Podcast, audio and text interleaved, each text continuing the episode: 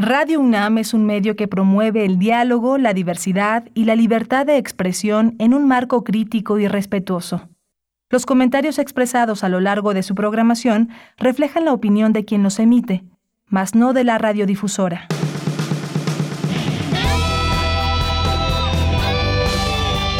Prisma RU.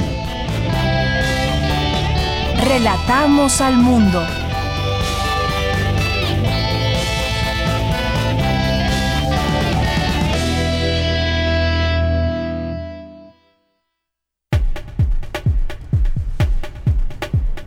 Muy buenas tardes, gracias por acompañarnos hoy aquí en este programa en vivo Prisma RU de Radio UNAM. Es la una de la tarde con tres minutos. Sean todos ustedes bienvenidos y pues bien vale la pena reflexionar sobre el tema del suicidio hoy que es el Día Mundial para la Prevención del Suicidio.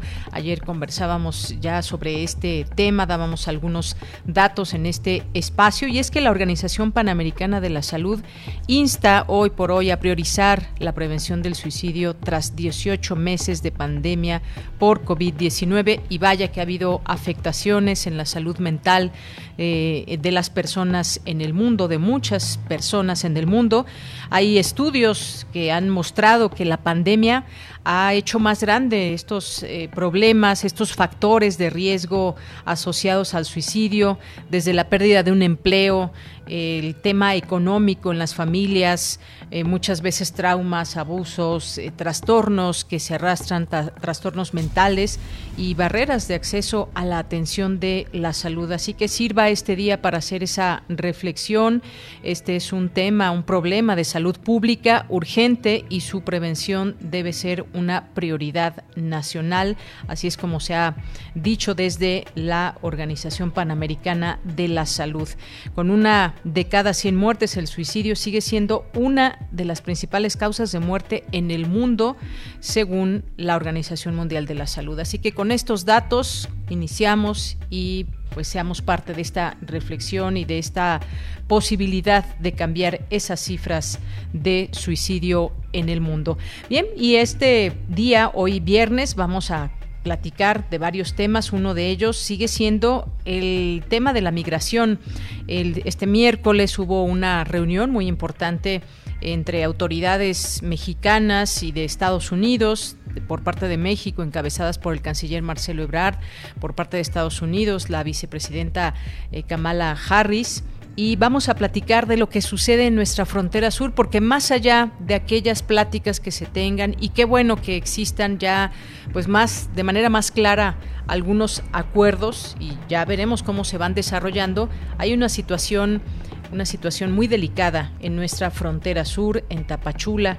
Ayer dábamos a conocer también de estas cifras que siguen creciendo de personas de distintas nacionalidades. Y lo haremos con la investigadora Marta Luz Rojas Weisner, que es, eh, forma parte del Departamento de Sociedad y Cultura del Colegio de la Frontera Sur. Y vamos a platicar sobre el 11 de septiembre a, a 20 años, perdón, a 20 años de que se registraron esos ataques terroristas en Estados Unidos y que han dejado una huella tremenda en el tema de seguridad. A raíz de estos atentados, la seguridad en el mundo cambió completamente la manera eh, pues de entrar a unos y otros países, sobre todo pues en Estados Unidos hubo cambios muy importantes. Vamos a platicar de este tema y vamos a tener también aquí en nuestra segunda hora, vamos a invitarlos a conocer a un grupo Arsaduo, que estará aquí con nosotros vía telefónica y nos van a hablar de, su material recientemente presentado. Hoy es viernes de Refractario RU, los temas que han sido noticia en la semana, al análisis con Javier Contreras, Melomanía RU con Dulce Wet, Corriente Alterna, también tendremos esta sección como todos los viernes, así que quedes aquí con nosotros. Allá en cabina, muchos saludos a mis compañeros Arturo González en los controles técnicos, a Daniel Olivares en la producción, a Denis Licea en la asistencia y aquí les saluda en el micrófono de Yanira Morán. Bien, pues así comenzamos el día de hoy. Desde aquí, Relatamos al Mundo. Relatamos al Mundo. Relatamos al Mundo. Pues vámonos a nuestro resumen de este día 9, perdón, 10, 10 de septiembre del año 2021 en la información universitaria. El rector Enrique Graue presentó a Patricia Dolores Dávila Aranda como la nueva secretaria de Desarrollo Institucional de la UNAM en sustitución del titular saliente Alberto Ken Oyama. De manera virtual se presentó a las y los ganadores de las ocho categorías que conforman el concurso número 52 de la revista Punto de Partida. Analizan expertas las dificultades y las habilidades que se requieren para juzgar con perspectiva de género. Advierte la doctora Fernanda Canales que si no se cambia el modelo actual de ciudad que privilegia al mercado, las brechas de desigualdad no terminarán. En la información nacional, Olaf se degradó este viernes a tormenta tropical mientras se desplaza en la península de Baja California. Se mantienen cerrados dos puertos y las terminales aéreas de Los Cabos y La Paz. Jonathan Medina, quien fue sentenciado a 70 años de cárcel por secuestro, un crimen que no cometió, logró su libertad al comprobarse que fue señalado falsamente por sus acusadores. Pasó 10 años en la cárcel. Y la jefa de gobierno, Claudia Sheinbaum, informó que la Ciudad de México permanecerá una semana más en semáforo amarillo. Señaló que actualmente hay 2.168 personas hospitalizadas. Vamos a escucharla. No vemos ningún indicador que nos diga que estaríamos en un proceso de incremento hospitalario. Repito, ¿por qué? Pues porque la vacunación va avanzando de manera muy importante. Esta segunda dosis de 40-49 es muy importante particularmente con la vacuna AstraZeneca que tiene tanto tiempo en, entre la primera y la segunda dosis, eh, porque ayuda a disminuir de manera importante el número de hospitalizados. Entonces, mientras siga avanzando como hasta ahora la vacunación, no vemos que vaya a haber algún indicador que implique de nuevo un repunte en las hospitalizaciones. Pero lo importante aquí es que ya no estamos en la condición de antes frente al semáforo. ¿Por qué? Por la vacunación. Entonces hoy con semáforo amarillo pues prácticamente todas las actividades de la ciudad están abiertas. Entonces ya la diferencia entre amarillo y verde pues ya es muy poca. Bien, pues ahí las palabras de la doctora Claudia Sheinbaum. En este marco también hay que señalar que eh, muchas escuelas pues siguen recibiendo a los alumnos. Ha habido un porcentaje muy bajo en escuelas, de escuelas donde se han detectado casos de COVID-19 y será importante seguir hablando de esto en los próximos días. También la jefa de gobierno informó que está en pláticas con los organizadores de eventos masivos como el Festival Corona Capital y la Fórmula 1 para su próximo realización en la Ciudad de México. El presidente Andrés Manuel López Obrador estableció en su testamento que no quiere que su nombre se use en las calles, hospitales o escuelas como homenaje a su persona. Acerca de las estatuas mencionó que en México solo tendrían que estar aquellas que tengan que ver con nuestra cultura. Y en las noticias internacionales, el secretario general de la ONU, Antonio Guterres, instó a acelerar la recuperación de la COVID-19 y lograr un mundo en el que todas las personas puedan prosperar en paz, con dignidad e igualdad en un planeta sano.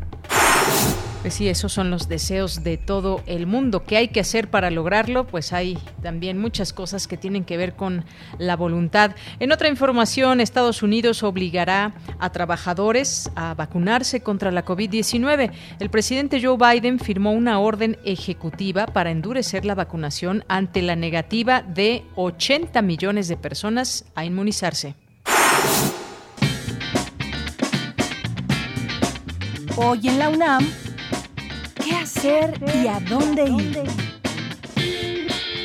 No te puedes perder una emisión más de la revista radiofónica Escaparate, que tiene para ti diversas opciones culturales dentro y fuera de la UNAM, de cine, teatro, música y danza, además de reportajes, crónicas y entrevistas. No te lo pierdas todos los viernes en punto de las 15:15 horas por nuestras frecuencias 96.1 de FM y 860 de AM.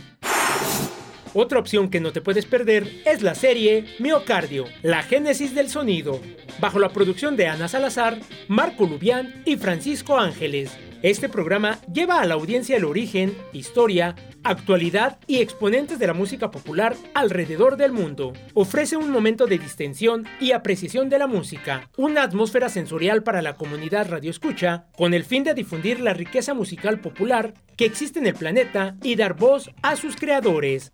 Hoy no te puedes perder la participación del dueto de folk Ampersand Sintoniza nuestras frecuencias en punto de las 18.15 horas y su retransmisión el próximo domingo a las 14.30 horas por el 96.1 de FM y 860 de AM. TV UNAM te invita a disfrutar del especial Historia, 11 de septiembre a 20 años, Rutas del Terror, segunda parte, 1993-2001, La cuenta regresiva, que aborda los acontecimientos del 11 de septiembre de 2001, cuando grupos terroristas atacaron diversos puntos estratégicos de Estados Unidos. Sintoniza hoy la señal de TV UNAM por el canal 20.1 de televisión abierta en punto de las 19 horas. Disfruta de la programación del canal cultural de los universitarios y recuerda, Lávate las manos constantemente con agua y jabón durante 20 segundos para evitar un contagio de COVID-19.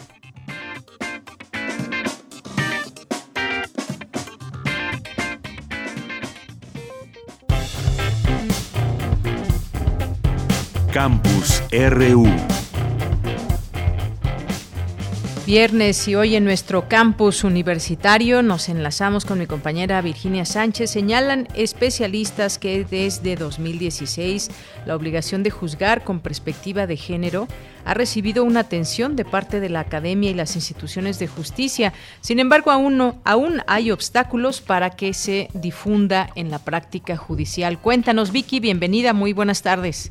Hola, ¿qué tal, Bella? Muy buenas tardes, ¿cómo te va? Pues fíjate que esa no es la nota que voy a presentar el día de hoy, es sobre la premiación del concurso Punto de Partida Edición 52. Muy bien, pues adelante, Vicky. Te cuento que por primera vez en una sesión virtual la Dirección de Literatura y Fomento a la Lectura de la UNAM realizó la premiación del concurso 52 de la revista Punto de Partida en el que participaron escritores y artistas gráficos en ocho categorías. Al iniciar el evento, Carmina Estrada, jefa de la Unidad de Revistas y Publicaciones de la UNAM, compartió la trascendencia que ha tenido la revista desde sus inicios y donde se han desarrollado tres líneas de acción, entre ellos el concurso. Escuchemos proyecto Punto de Partida, que nació en los 60 en aquella revista emblemática que fundó Margot Glantz con Gastón García Cantú. Ha crecido, se ha transformado y sigue fiel a su objetivo de apoyar la nueva creación, al tiempo que generamos puentes, intentamos generar puentes con nuevas comunidades lectoras. Al momento trabajamos en tres líneas de acción, que son las publicaciones periódicas, que son punto de partida y punto en línea, dos convocatorias distintas, ambas bimestrales, una temática, la otra miscelánea, una colección de libros, las ediciones de punto de partida y una serie de concursos, entre los cuales este pues es el rey, el concurso 52 que surgió en 1967. En esta edición del concurso, el tema que agrupó a todos los trabajos fue el temor, sobre el cual Anel Pérez, directora de literatura y fomento a la lectura, entidad a la que se adscribe la revista, destacó lo siguiente. Y el temor es una de las emociones más grandes y que más nos conmueven a los seres humanos y sin duda hoy en pandemia, después de las noticias que leemos, el temor nos inunda y en este caso, no solo nos ha inundado y paralizado, sino les ha movido a escribir, a escribir y a crear, ¿no? Desde diferentes aspectos. Les recuerdo que las categorías van en la crónica, el cuento, el ensayo, la fotografía, la minificción, la poesía, la gráfica y ahora recién creada la narrativa gráfica. Entonces, todos estos, todas estas categorías que componen este número se vinculan o tienen que ver de alguna manera directa o indirecta con esta palabra que es el temor, pero la parte del temor que nos enseña que el miedo nos hace movernos y nos hace crear, y por eso estamos aquí celebrando esta posibilidad de que el temor sea creación.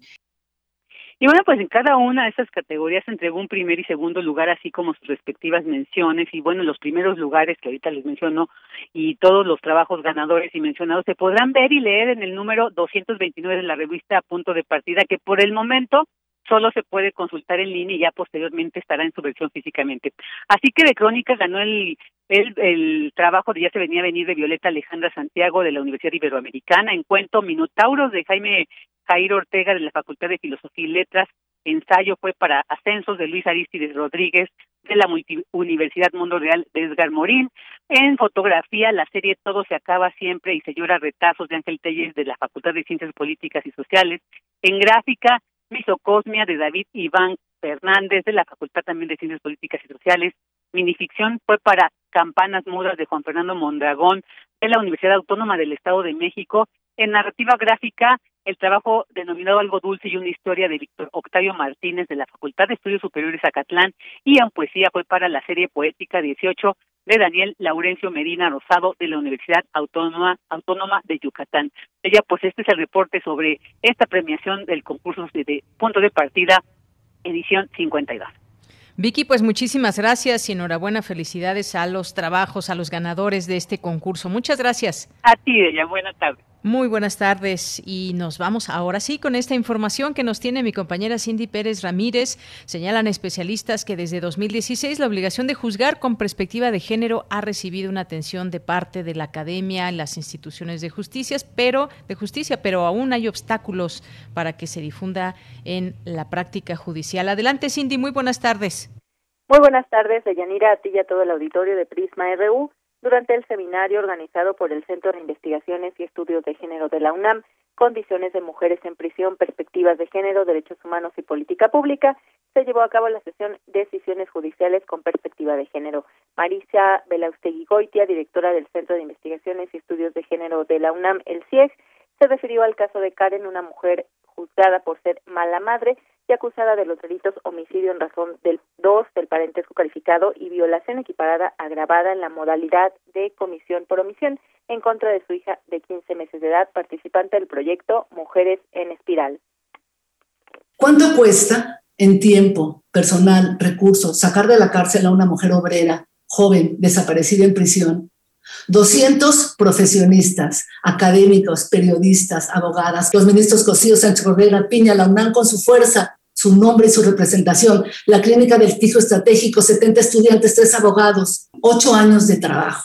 Este seminario tiene como objeto demorar menos tiempo, menos de 200 personas, menos de ocho años, invertir los recursos necesarios para juzgar con perspectiva de género, liberar un mayor número de empresas, en una palabra, movilizarnos, animarnos para poner en marcha la academia, a las operadoras de justicia y operadores del sistema de justicia y todos sus subsistemas, no solo para mirar desde la perspectiva de género, sino para transformar estos contextos en su intervención, Celia Marín Sasaki, magistrada de la Quinta Sala Penal en el Poder Judicial de la Ciudad de México, dijo que hay una gran resistencia y desconocimiento para aplicar el protocolo para juzgar con perspectiva de género. Tenemos las víctimas mujeres, tienen que esperar a que se les haga justicia. Segunda instancia, a veces, o si no, a nivel de colegiado, a veces y si no hasta la Suprema Corte de Justicia de la Nación. Y en otros, en otros casos, pues a veces hasta la Corte Interamericana. Los criterios de la Suprema Corte de Justicia de la Nación han cambiado, son muy claros, son muy precisos y, y a los demás órganos nos, nos corresponde atenderlos. El tema de la capacitación de todo el personal es fundamental. Pero esa capacitación se va a ver reflejada en nuestras resoluciones no en los diplomas que nos dan cuando acabamos el curso, en nuestras resoluciones. Deyanira acaba de recordar que apenas ayer la Suprema Corte de Justicia de la Nación declaró inconstitucional que las legislaciones locales reconozcan la vida humana desde la concepción. Estas reformas que surgieron para propiciar un ambiente de criminalización, criminalización del aborto. Todo esto con perspectiva de género, Deyanira. Muy bien, pues muchas gracias, Cindy. Gracias por esta información. Muy buenas tardes. Muy buenas tardes. Bien, pues cosas importantes que están sucediendo en este aspecto y esto que comenta, esto último que comenta Cindy de la Suprema Corte de Justicia de la Nación.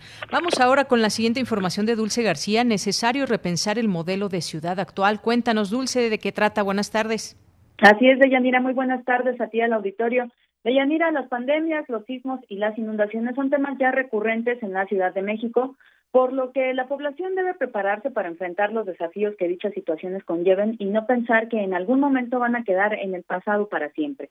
A decir de la doctora Fernanda Canales, quien es arquitecta de la Universidad Iberoamericana, Ha sido un error histórico el pensar que los desastres naturales llegan de manera fortuita, es decir, a manera de maldición y que por lo tanto no se les puede hacer frente. Vamos a escucharla y que se centran pues, en algún territorio, en algunas personas y lo vemos como algo accidental, como algo inevitable, como fuerzas eh, naturales que, que, de alguna manera no, no se pueden eh, hacer nada al respecto, que son como, como estos maleficios o injusticias, ¿no? Y, y creo que cada vez más sabemos que en la mayoría de los casos son más bien humanos dando la espalda a las condiciones de la naturaleza, eh.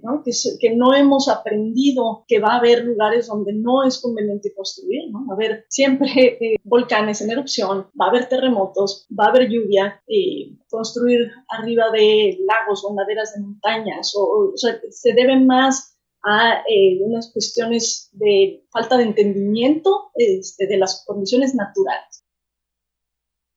Deyanira, durante el encuentro virtual titulado La ciudad post-COVID, organizado por el Colegio Nacional, la doctora Fernanda Canales dijo que es necesario dejar de ver a los fenómenos naturales como tragedias que llegan de manera inesperada y que es mejor poder prepararnos para enfrentarlos. Destacó que se debe repensar la ciudad como algo a largo plazo y que no se debe dejar solo en manos de políticos y de decisiones en las que lo único prioritario es el mercado. Escuchemos nuevamente que la ciudad de, estas visiones eh, cortoplacistas eh, tienen que ver bastante con eh, los errores y lo que padecemos de las ciudades. Entonces, volver a entender las ciudades del mañana, verlo a un plazo mucho más amplio de lo que lo hemos estado haciendo y sobre todo, pues ponerlo en manos de quienes están haciendo los estudios, quienes tienen la información de cuáles serían las mejores decisiones y no ponerlo en manos de un puesto político o de un eh, interés particular de mercado, eh, no en manos de desarrolladores, no en manos de intereses particulares, ¿no? Y bueno, Deyanira, algo muy importante que dijo la doctora Fernanda Canales es que las ciudades deben ser planeadas para cuidar a todos los ciudadanos por igual y no solo a la clase productiva, de tal manera que se brinden beneficios también a las niñas, niños, adultos mayores y personas con alguna discapacidad, Añadió que los modelos actuales de ciudades han provocado grandes desajustes que cada vez son más evidentes, tales como las desigualdades, la oposición entre ricos y pobres, entre quienes trabajan y quienes no, y por lo cual es necesario ya un cambio. Esta es la información. Dulce, muchas gracias. Gracias por esta información. Efectivamente, no solamente las ciudades cambian o deben de cambiar de fachada, sino también la planeación que se genera con respecto a muchos, muchas eh, cosas a tomar en cuenta y verlas hacia futuro, eh, pues desde dónde se encuentra situada, cuál es el tipo de suelo y muchas otras cosas más. Gracias, Dulce. Gracias a ti, muy buenas tardes. Buenas tardes. Prisma RU. Relatamos al mundo.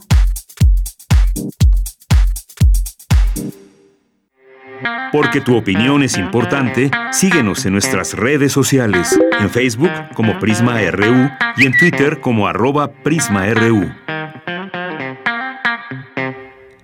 Continuamos una de la tarde con 25 minutos. Bien, antes de, pasar con esta conversación donde ya nos aguarda eh, la doctora con la que vamos a conversar, pues hacer rápidamente este preámbulo de, contexto que se vive en nuestro país, en su frontera sur, en su frontera norte. Hay situaciones delicadas por la llegada de eh, migrantes y esto lo enmarcamos también en esta reunión que hubo de alto nivel México-Estados Unidos porque pues se abordaron ahí este, eh, estas aristas de el tema de la migración fue abordado durante esta reunión entre las autoridades. México aceptó voluntariamente trabajar como, como socio en cuatro pilares centrales que se dieron a conocer. Eh, parece ser que hay una visión común de todo esto, aunque faltan pues las acciones que ya iremos viendo en su momento. Estas cuatro estrategias que tienen que ver con las fronteras, con el trato a los migrantes también y una serie de situaciones que no se deben de perder de vista y que parecería ser que esto acerca un poco a las posibilidades de entendimiento en las fronteras. Así que bueno, pues vamos a platicar sobre este tema con, eh, con la doctora Marta Luz Rojas Weisner, que es investigadora del Grupo Académico de Estudios de Migración y Procesos Transfronterizos del Departamento Sociedad y Cultura del Colegio de la Frontera Sur, Ecosur. ¿Qué tal, doctora? Bienvenida, muy buenas tardes. Hola, buenas tardes, Villarira. Gracias por la invitación.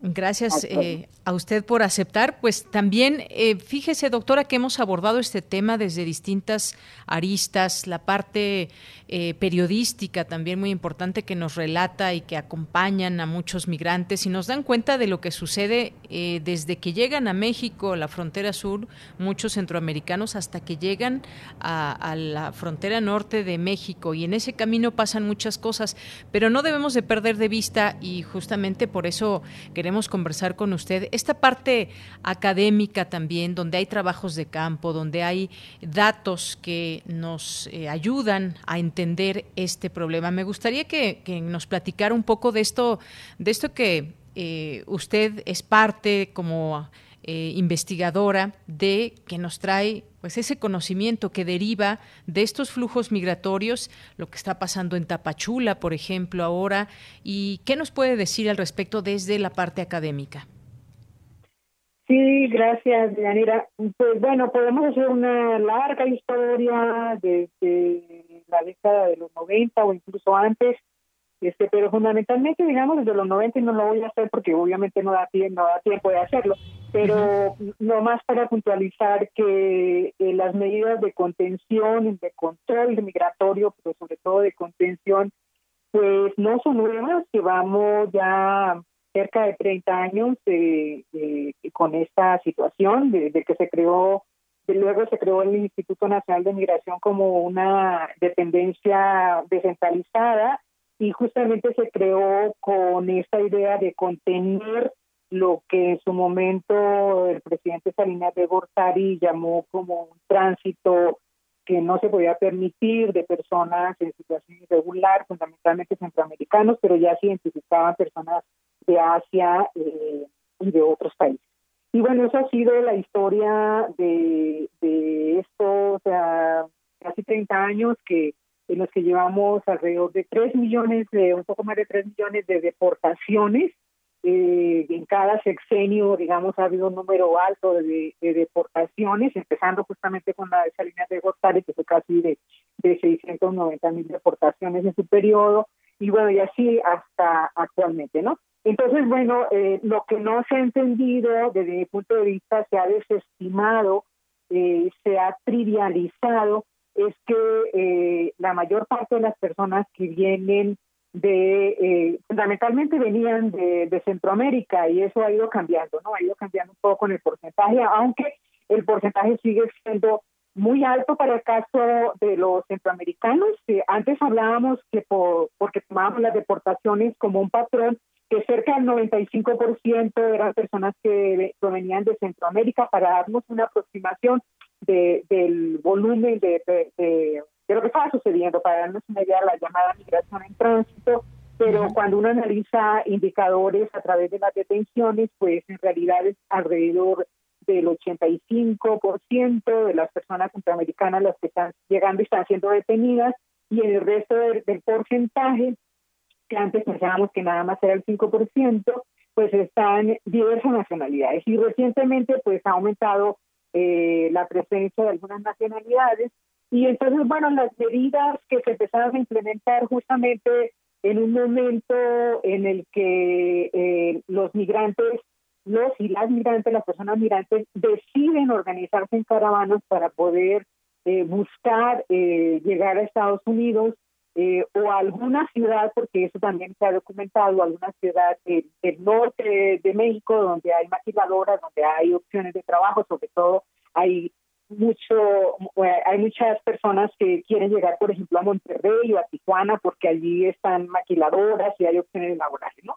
Entonces, eh, con el con el tema de las caravanas, pues la política, ah, digamos, eh, la respuesta que se dio inicialmente, que fue de una aparente acogida, pues cambió en muy poco tiempo eh, porque se desbordó, digamos, este, yo creo que tampoco, ah, también hay una falla que Suele suceder cuando hay cambios de gobierno porque muchos de los funcionarios no conocen lo que ha pasado eh, a salvo algunas excepciones, y, uh, y entonces, bueno, las respuestas de acogida uh, fueron detenidas eh, abruptamente y eso fue ocasionando paulatinamente un, una, de, una contención que se volvió, se fue volviendo una especie de atrapamiento, ¿no? De inmovilidad forzada de las personas migrantes en, en, en, en esa ciudad de Tapachula y podemos decir en algunos de los municipios cercanos, pero fundamentalmente en algunas localidades cercanas, pero fundamentalmente en la ciudad de Tapachula, ¿no?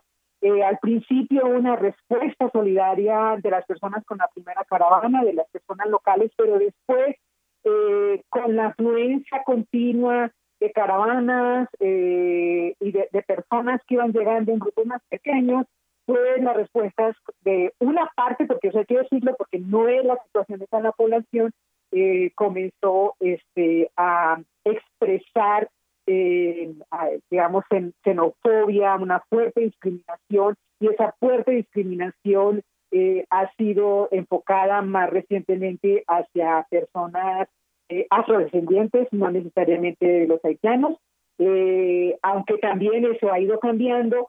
Y junto a eso, pues, digamos, eso, eso ha sucedido porque eh, la capacidad que ha tenido, por ejemplo, la Comar para la recepción de solicitudes uh, de la condición de, protección internacional en general, pues ha sido desbordada. Esa la verdad hay que decirlo, pero por otra parte el Instituto Nacional de Migración este ha seguido con una política de detenciones y de deportaciones, a, inclusive en el tiempo de, de pandemia eh, y, digamos de mucho control, ¿no? De mucho control. Las personas que están solicitando, uh, por ejemplo, que tienen una cita o que inclusive tienen la tarjeta de visitante por razones humanitarias, que es la que se expide cuando una persona logra llegar y sentarse frente a la persona para presentar su caso, pues uh, no, los, no les permite salir. Es decir, en el, primer retén, en la primera garita que hay desde, en, la, en la propia salida de la ciudad, eh, que está por Viva, Viva México, eh, pues ahí son detenidos, ¿no? Entonces son, son regresados. Y entonces, bueno, eso, eso ha ido causando un, re, un represamiento, un atrapamiento de las personas en una ciudad donde no hay fuentes de trabajo, donde eh, eh, pues las personas quieren moverse y eso no es nuevo, es decir, y eso quiero recalcarlo, no es que eso esté sucediendo ahora en este momento eh, con las caravanas recientes fin de, de, agosto y principio de septiembre. Eso lo podemos eh, eh, documentar o está documentado. Hay un colectivo de compañeros y compañeras de organizaciones de la sociedad civil que han hecho el monitoreo prácticamente desde que comenzaron las caravanas y que han documentado toda esta situación. Entonces aquí ahí podemos encontrar elementos muy importantes que además está documentado, se puede conseguir en internet para quienes estén interesados en hacer seguimiento. La OIM también inclusive ha hecho líneas de tiempo de lo que ha pasado en los distintos momentos y, y, y en el, el 2019 ya encontramos expresiones de este mismo tipo que hay ahora. En abril fue la primera cuando la gente ya estaba prácticamente este, um, eh, en, en, una situación de, de, muchísima presión, de precarización. Este, cuando se organiza la primera caravana de 2019, que fue en, en, en abril, se había cerrado las instalaciones del Instituto Nacional de Migración por varias semanas. Este, ya se había detenido la expedición de tarjetas de visitantes por razones humanitarias que se comenzaron a, a expedir en enero de ese año. Uh -huh. Y bueno, y después este, encontramos otras expresiones como la de la Asamblea de Africanos y Africanas que se constituyeron justamente porque también esta población fue retenida eh, por el Instituto Nacional de Migración, eh, no se les expedían un documento que se llama oficio de salida de la estación migratoria, que es otro recurso que tienen las personas en situación vulnerable para poder seguir, sobre todo para aquellas nacionalidades que no tienen representación consular o que teniéndola no lo reconocen como sus, sus ciudadanos. ¿no? Y, um, y luego eh, la, la, primera, eh, digamos, eh, acción de la Guardia Nacional, lo cual no quiere decir que antes no haya sido reprimida las, las caravanas, porque en la de 2019, la de abril de 2019, este, pues la Policía Federal entró este, y exactamente con el mismo modus operandi de ahora, esperan a que las personas estén cansadas, para este, capturarlas como ahora se y, en, octubre de 2019 la Guardia Nacional hace su primera este, eh, aparición en un despliegue militar con, con este, personas antimotines eh, que estaban esperándolos eh, en una parte de la carretera ya saliendo de, de. Entonces, todas estas condiciones se han amalgamado para irse precarizando, para que las condiciones de vida de las personas se vayan precarizando y algunas, muchas de las, de las personas migrantes y de las propias organizaciones han calificado a la ciudad como una ciudad este, cárcel, como una ciudad prisión, porque efectivamente no los dejan movilizar, inclusive teniendo documentos, ¿no? Este, y bueno, eso, digamos, eh, un poco para, para eh, poner en contexto tu pregunta, y bueno, lo que hay que decir es que, bueno, en términos numéricos, ¿eso qué quiere decir, no? Porque a veces se ha, se ha hablado de distintas cantidades eh, respecto a la presencia de las personas en el lugar. Lo, lo primero que hay que decir es que solamente podemos hacer una aproximación a través de las estadísticas de las solicitudes a la COMAS, porque hay personas que eh, están en la estación migratoria, digamos, son, son eh, detenidas en la estación migratoria, se presentan a la estación migratoria para este, hacer el trámite de un oficio de salida y ahí también tenemos estadísticas de la unidad política migratoria que pueden ser consultadas, que son públicas, que pueden ser consultadas y en las que también tenemos aproximaciones a través de los números de las personas que están allí. Las personas que, se, que son detenidas en la estación migratoria deben esperar 40, eh, al menos 45 días, pero eso se ha prolongado, ¿no? Se, se, ha prolongado y ese es otro elemento, la, el, la, la larga permanencia este, en, un, en una situación incierta de lo que va a pasar, porque muchos de estas solicitudes derivan en un rechazo. Y podemos, las estadísticas de la Comar lo señalan muy claramente. hay una cantidad enorme de, de solicitudes que son las que no pasan. Pasan un porcentaje muy bajo de las solicitudes y y luego tienen que esperar un tiempo para que el, Instituto Nacional de Migración les expida un documento, que es lo que está pasando ahora, las personas están esperando porque todo el sistema cambió de citas, ¿no? Ahora se tienen que pedir citas electrónicas y, te lo puedo decir con, con, conocimiento, por supuesto, las compañeros y compañeras de las organizaciones de la sociedad civil lo tienen bien documentado, pero yo he tenido que ayudar a algunas personas desde acá a hacer los trámites este, vía internet, porque en, en el ciber le cobran 50 pesos por una fotocopia, le cobran 200 pesos por ayudarle a rellenar el documento, Se este, aprovechan. etcétera, etcétera. Entonces ahí hay una situación de, muy, compleja porque tú sabes que hay consecuencias no, no previstas o a lo mejor sí están previstas por algunos, ¿no? Una es que las personas buscan eh, rutas alternativas en las que están expuestos a, a 55 mil este, problemas, ¿no? Eh, el otro es que en la propia ciudad se han generado toda una serie de intermediarios, ¿no?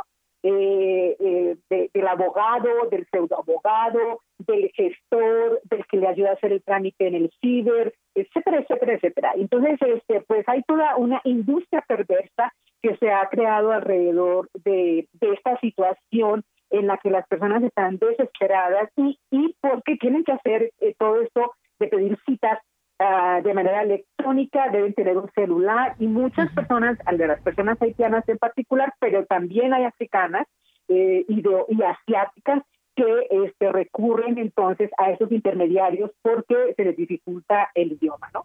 Entonces, bueno, eso, grosso modo, es lo que está pasando. Hay una situación de mucha tensión, un sector de la población que no los quiere, que no los quiere y aplaude la violencia en contra de los migrantes, inclusive se han circulado panfletos en los que dicen que el 15, de la noche del 15, el 16 de septiembre, eh, están, digamos, asusando a la gente, convocándola para que vayan con palos y piedras para sacar a las personas del de, eh, parque y de las calles de la, del centro de la ciudad.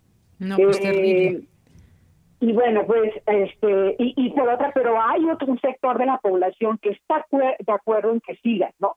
En que sigan su camino, pero no, no quieren, no quieren tenerlos allí. Y hay un, un tercer sector de la población que está este, a favor de, de, los migrantes, que quieren que se les resuelva la situación, están totalmente en contra de la violencia, como estamos este, la mayor parte de los mexicanos y las mexicanas, ¿no?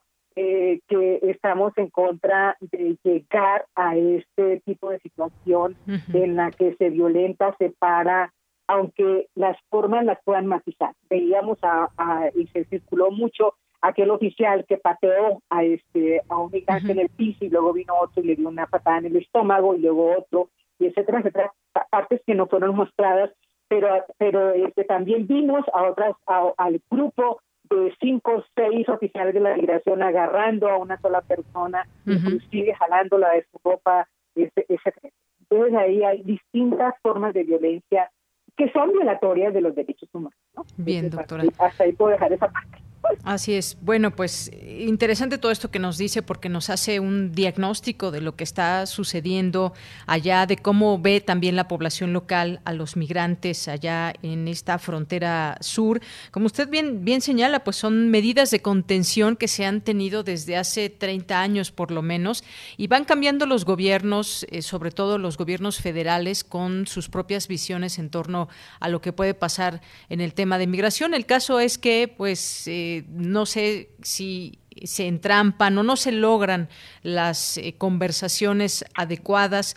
Eh, hay eh, situaciones en que pues debemos aludir a la sensibilización también, a la parte humanitaria también que se tiene cuando vienen personas que prácticamente pues vienen con, las manos vacías, que, que solamente quieren huir de su lugar y, y ya sea llegar a Estados Unidos y también un grupo importante, pues también dice, bueno, si no puedo llegar a Estados Unidos, me quedo en México. Y esto, pues se generan distintas situaciones que, pues México le toca, le toca arreglar de manera interna en su propio territorio y también, pues negociar en este caso con Estados Unidos, porque los migrantes quieren llegar allá. Y luego se habla de pronto de tener estas eh, pláticas con los eh, con los otros gobiernos y, demás, pero pues vimos estas cuatro estrategias que se proponen, que tiene que ver con empleos, con visas, que tiene que ver con inversión para la zona, porque sin recursos, ¿cómo se puede apoyar un flujo migratorio eh, que permita tener al migrante pues el mínimo de pues de posibilidades para seguir su camino, necesita donde pernoctar, necesitan a veces insumos médicos, en medio de una pandemia me imagino que las cosas también han cambiado. ¿Qué nos puede decir como, eh, como un comentario final respecto a lo que se debería de tomar en cuenta teniendo ya estos eh, conocimientos desde, desde la academia que van a, eh, pues también a investigar al campo y tienen pues esta, eh, estos datos, digamos, muy cercanos que nos permiten acercarnos a esta realidad. Sí, mira, yo, yo te puedo decir que eh, nosotros, eh, varios académicos, estuvimos en una misión que nos invitaron a Alemania. Este, claro, es una política que también tiene, tiene cuestionamientos, ¿no?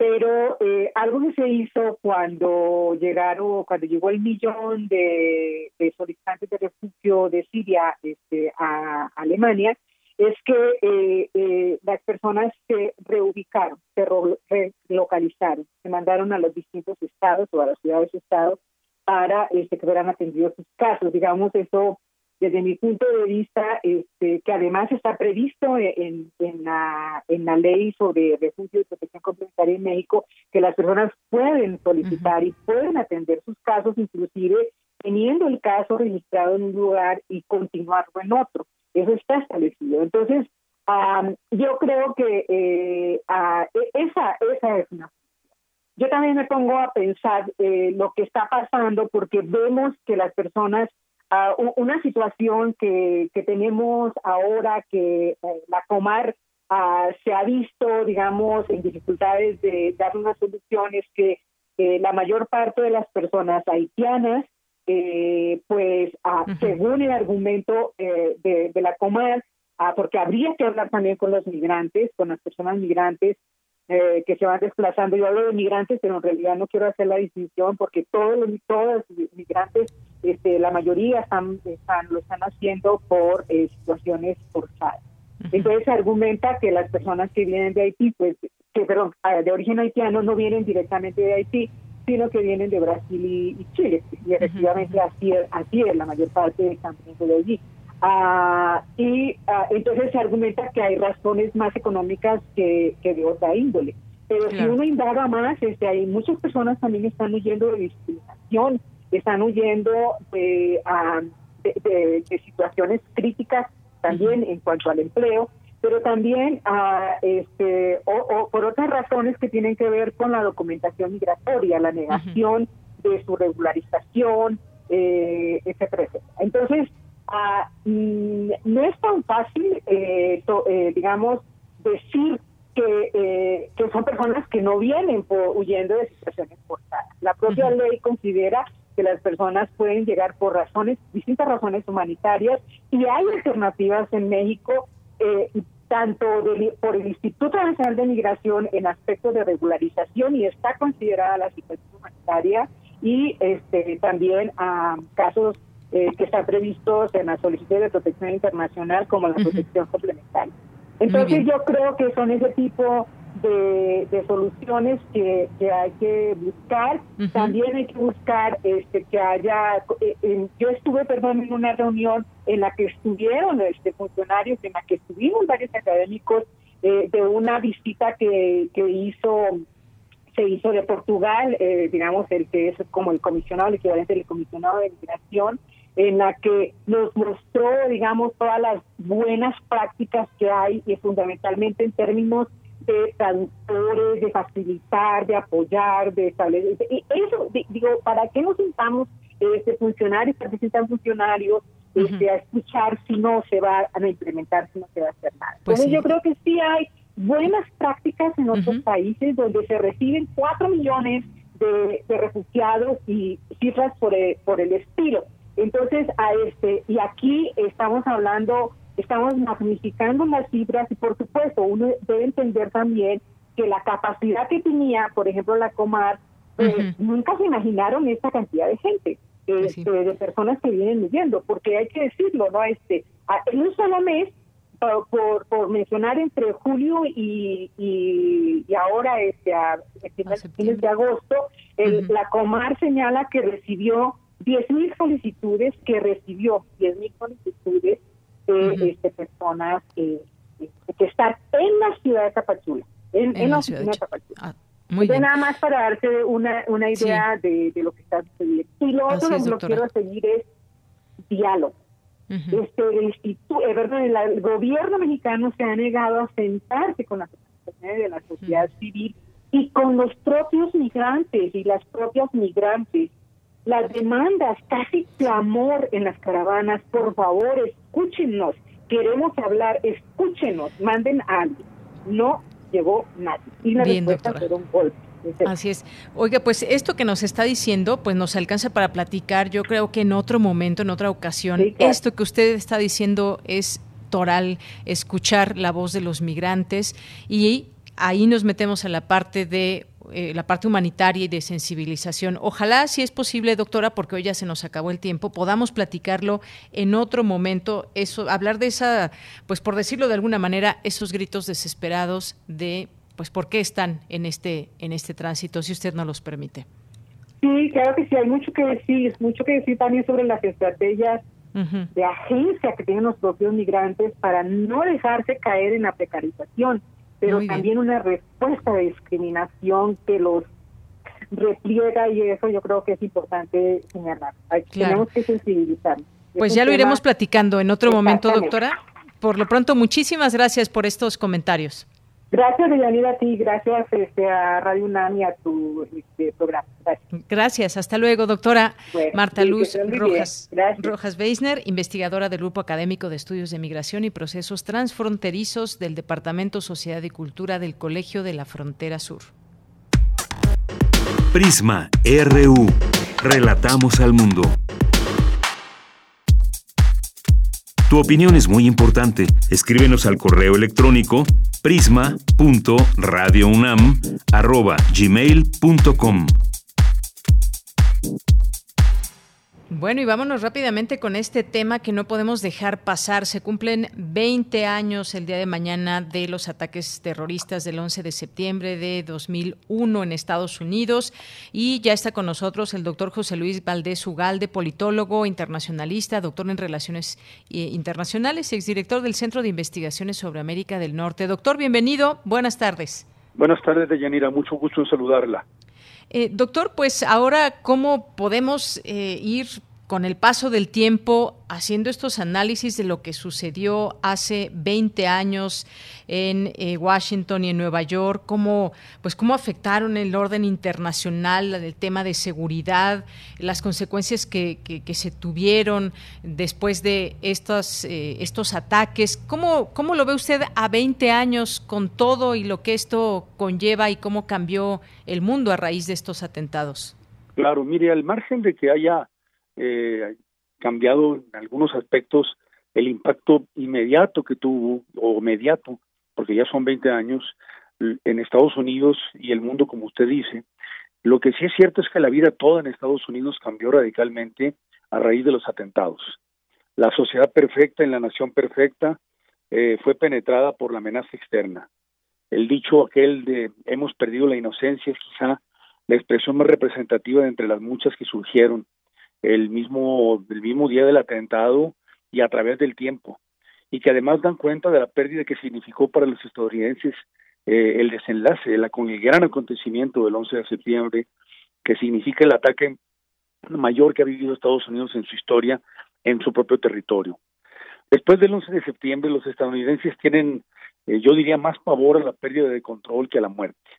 Su pasmo se desprende fundamentalmente de una idea que está siempre presente eh, y es la de que se habían sumido en un futuro apocalíptico, que si bien había sido plasmado magistralmente por los masivos medios masivos de comunicación y el mundo de la ficción literaria y cinematográfica al interior de la cultura iconográfica estadounidense, la sociedad en ese país no estaba preparada para afrontar un mundo, y lo entrecomillo, tan real como el que se presentó en forma contundente en esa fecha.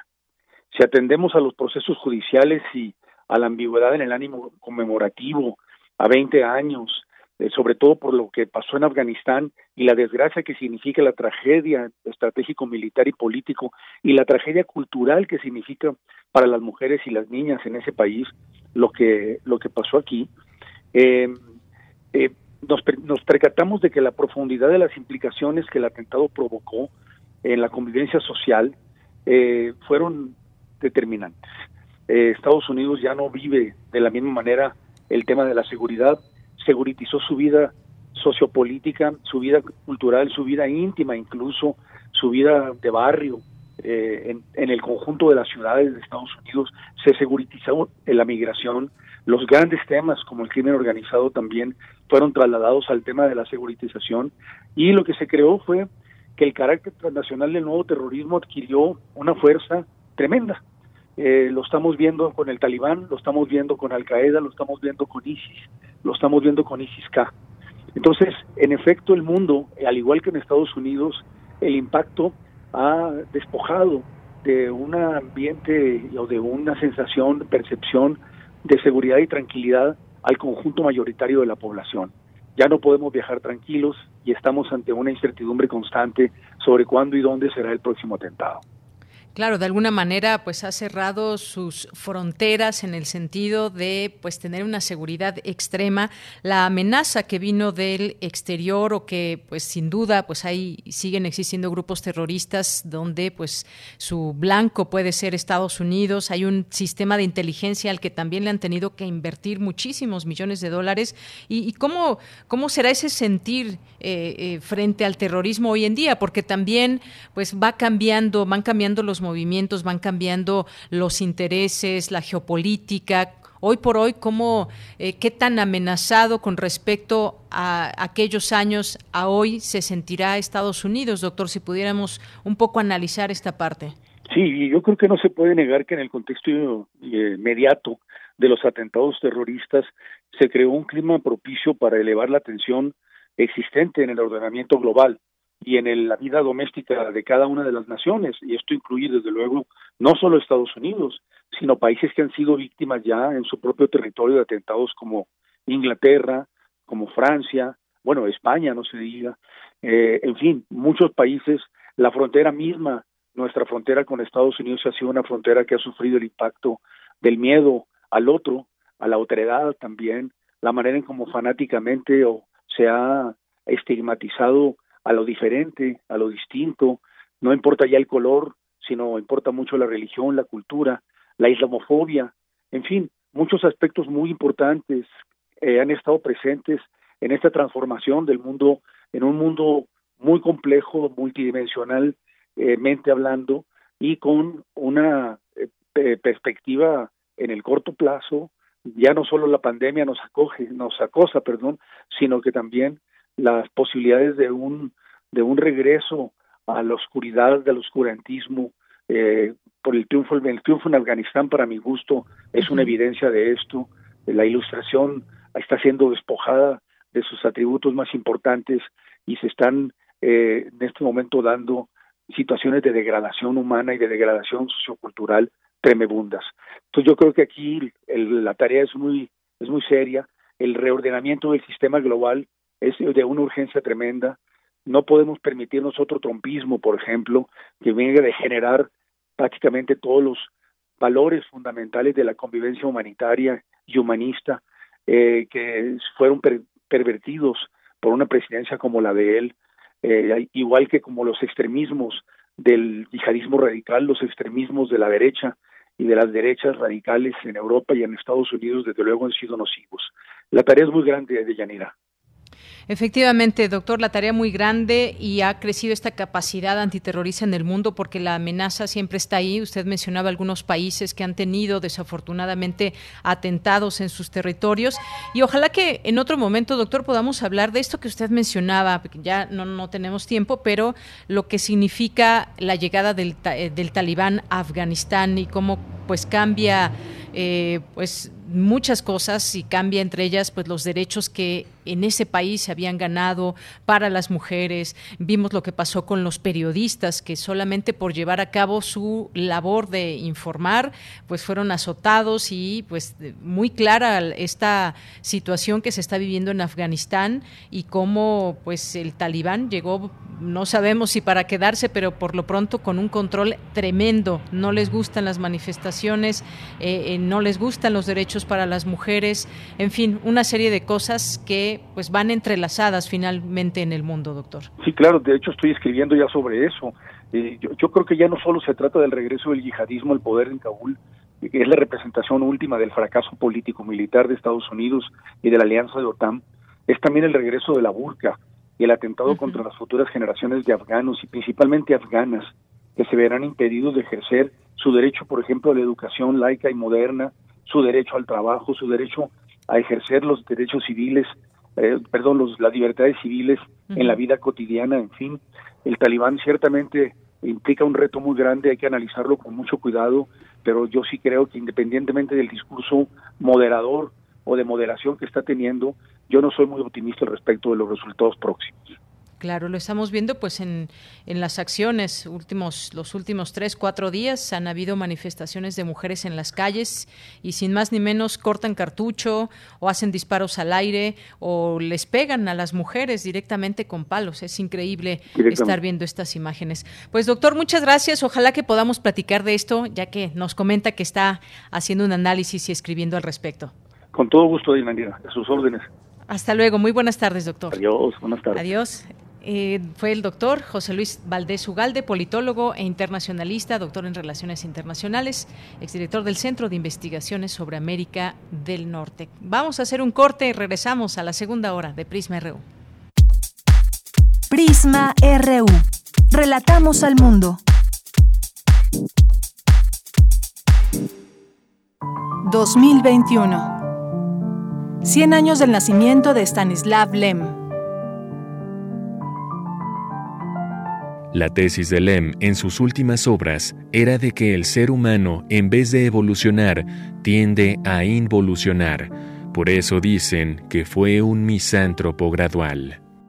En cuanto al acercamiento a la lectura, eh, la ruta para acercarse a Lem, yo siempre empezaría por su volumen de cuentos Máscara. Luego, sin duda, si a ti te gusta, eh, yo empezaría o seguiría con Solaris, con Ciberiada, con Diarios de las Estrellas, eh, que son sus grandes eh, eh, obras. Enrique Redel, editor de la obra en español de Lem. Stanislav Lem, 96.1 FM, 860 AM. Radio UNAM. Experiencia sonora.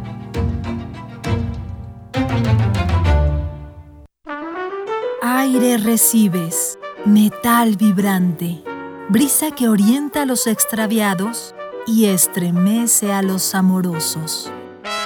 La música para trompeta, salsa, jazz, balada, está en Viento de bronce. Con Juan Arturo Brennan, lunes a viernes 6.40 de la mañana y 15 horas. Radio UNAM. Experiencia sonora.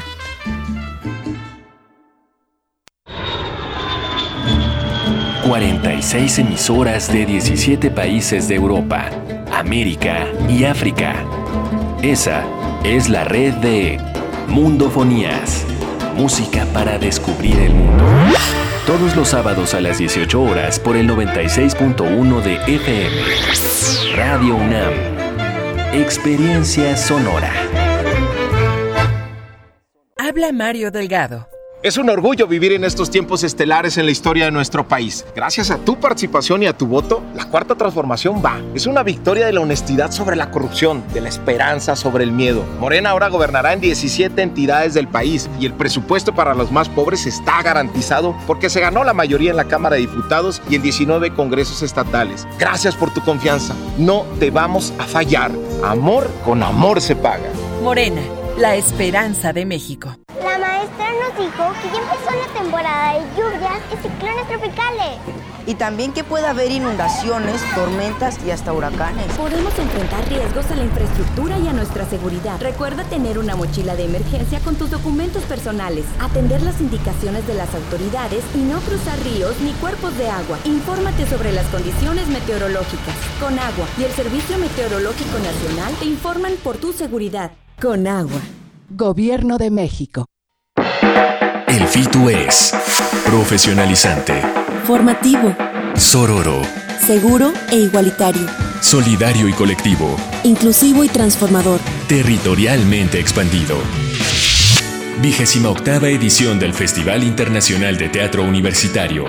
Un espacio para impulsar el teatro generado por las, los y les estudiantes. Una fiesta que genera la reflexión sobre la formación y los procesos en la disciplina teatral. Presentación de obras en concurso. Montajes de exhibición. Talleres. Conferencias. Coloquio y mucho más. Con la colaboración de reconocidas instancias nacionales y extranjeras dedicadas a la formación y producción artística. Del 30 de agosto al 19 de septiembre del 2021, a través de los canales de Facebook y YouTube de Teatro UNAM y de Cátedra Bergman. Mayores informes en www.teatro.unam.mx. Queremos escuchar tu voz. Nuestro teléfono en cabina es 55 36 43 39. Mañana en la UNAM, ¿qué hacer y a dónde ir? No te puedes perder la retransmisión de la serie Foro de la Mujer, que obtuvo la inscripción en el Registro de la Memoria del Mundo de la UNESCO en 2019 como la primera serie radiofónica de contenido feminista en México. La retransmisión de esta selección de programas busca acercar a las nuevas generaciones las voces de quienes lucharon en aquellos años por la reivindicación de sus derechos y preguntarnos si las condiciones de vida de las mujeres de hoy han cambiado. Sigue la retransmisión de esta serie todos los sábados y domingos en punto de las 11 horas a través de nuestras frecuencias 96.1 de FM y 860 de AM. Otra opción que no te puedes perder es Gabinete de Curiosidades, bajo la conducción de Frida Rebontulet, quien nos invita a dar un viaje por las frecuencias entre el espacio y el tiempo. Un espacio donde la curiosidad y las sombras del tiempo son los principales protagonistas de esta búsqueda por los archivos más extraños y antiguos de diversas colecciones sonoras, fonotecas radiales y el acervo sonoro de Radio UNAM. En esta ocasión, nos ofrecerá un fragmento del cuento Colonizadas, en la voz de su autora, la escritora chilena Diamela Altit, que ha sido galardonada con el Premio Phil de Literatura en Lenguas Romances. Sintoniza nuestras frecuencias mañana sábado 11 de septiembre en punto de las 17.30 horas por el 96.1 de FM y 860 de AM.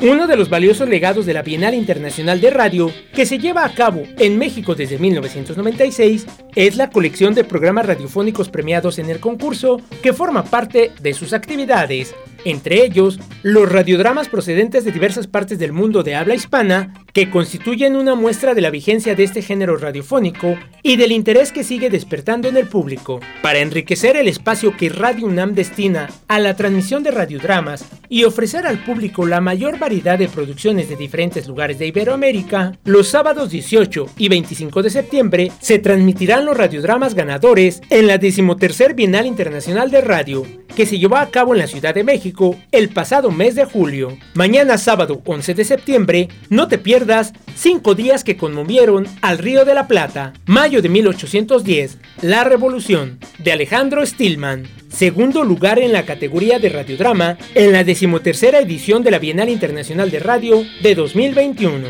Esta es una recreación de los acontecimientos que concluyeron en la Revolución de Mayo de 1810, que sin renunciar al rigor histórico documental y con base en el recurso del periodismo radial, permite al radioescucha sumarse de un modo inédito a un momento clave de la historia de la República Argentina. Sintoniza nuestras frecuencias mañana sábado 11 de septiembre en punto de las 20 horas. Disfruta de nuestra programación sonora y recuerda que no debemos bajar la guardia frente a la COVID-19. Para Prisma RU, Daniel Olivares Aranda.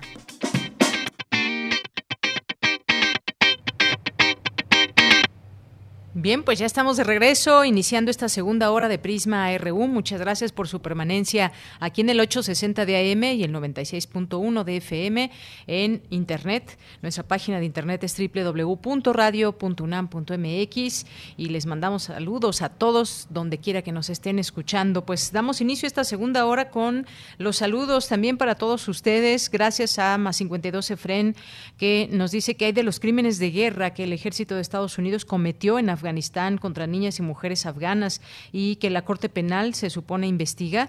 Entre esos crímenes está la violación sexual. Saludos, pues sí, muchas cosas que también, pues la eh, permanencia ahí durante muchos años de Estados Unidos, pues tuvo su significado también y pues bueno, son de pronto esas eh, negociaciones que se hacen con países por intereses eh, particulares y que ahora pues finalmente se da paso a esto, esta desafortunadamente, el retiro de Estados Unidos, que también había sido pues de alguna manera eh, una protección para muchos afganos, pero pues sí, es una manera, algunos podrían mencionar de invadir a otro país, pese a que pues hubo distintos logros durante todo este tiempo que se liberó del talibán y que ahora regresa y desafortunadamente por lo que se ve una cosa, el discurso que dijeron muy incluyente con respecto a la realidad que llevan a cabo allá, sobre todo en Kabul, lo que se ha podido conocer en los últimos días. Muchas gracias, más 52 Efren. Mario Navarrete nos lleva aquí, nos acompaña a un recorrido, nos lleva más bien a un recorrido por calles de la ciudad. Muchas gracias. Gracias, eh, Mario. Gracias también aquí, Andrés Mar. Saludos a todo el equipo. Buen viernes. Igual para ti, Andrea. Gracias también a Jesús Abraham. Un gusto escucharles. Eduardo Mendoza nos dice viernes escuchando la mejor relación del mundo. Eh, gracias, Eduardo Mendoza. Luis M. García también nos mm, comparte la invitación de la Orquesta de Minería que preparó un concierto virtual por las fiestas patrias totalmente gratuito. Pues aquí nos los deja eh, este cartel nuestro querido Luis García para conocimiento de todos ustedes. Ya está ahí en nuestras, en nuestras redes sociales. Muchas gracias. Oscar Sánchez, buen fin de semana a todos en Prisma RU. Gracias por la semana de información. Si es posible y da tiempo, me gustaría que pudieran poner la canción Feeling de Bomba Estéreo. Gracias, Oscar. Santiago Luis Enrique, también muchos saludos. Marín Sextos, eh, Epso Arriba. Eh, Luis también por aquí de nuevo. Gracias a José Luis León, a Gustavo Urrutia, a nuestros amigos de la Cátedra Beckman, a Rosario Durán Martínez también. Muchas gracias a nuestra defensora de Radio y TV UNAM. Muchos saludos y a todos los que trabajan, las y los que trabajan en esta defensoría. Guerrero también, buen fin de semana para ti también, Guerrero. Eh, también David Castillo, aquí atento y presente. Posh Spice, Enrique Deita Silva, muchas gracias, manda saludos. eh, también David Fernández Hum, Leticia López Zamora, David Fernández, eh, Juanito Escutia López, Flechador del Sol, Resiliencia Carla Salazar, Muchas gracias, Anabel Molina, Pedro Cominic por aquí, muchos saludos. Eh, gracias a nuestros amigos del Centro Cultural Fezacatlán. A todos ustedes que van aquí haciéndonos llegar sus comentarios, los agradecemos enormemente. Alejandro Cardiel también aquí atento. Abel Fernández, no dice el investigador del CISAN, fue muy parco, como que faltó más análisis. Saludos a todos en Prisma RU. Eh, Oscar G nos dice los ataques 9-11 son generados por los propios Bush, así se vio con la película de Michael Moore. Muchas gracias a todos ustedes, aquí atentos y presentes. Nos vamos a la información. Me enlazo de nueva cuenta con mi compañera Virginia Sánchez. Presenta el rector Enrique Graue a Patricia Dolores Dávila Aranda como la nueva titular de la Secretaría de Desarrollo Institucional. ¿Qué tal, Vicky? Buenas tardes, adelante.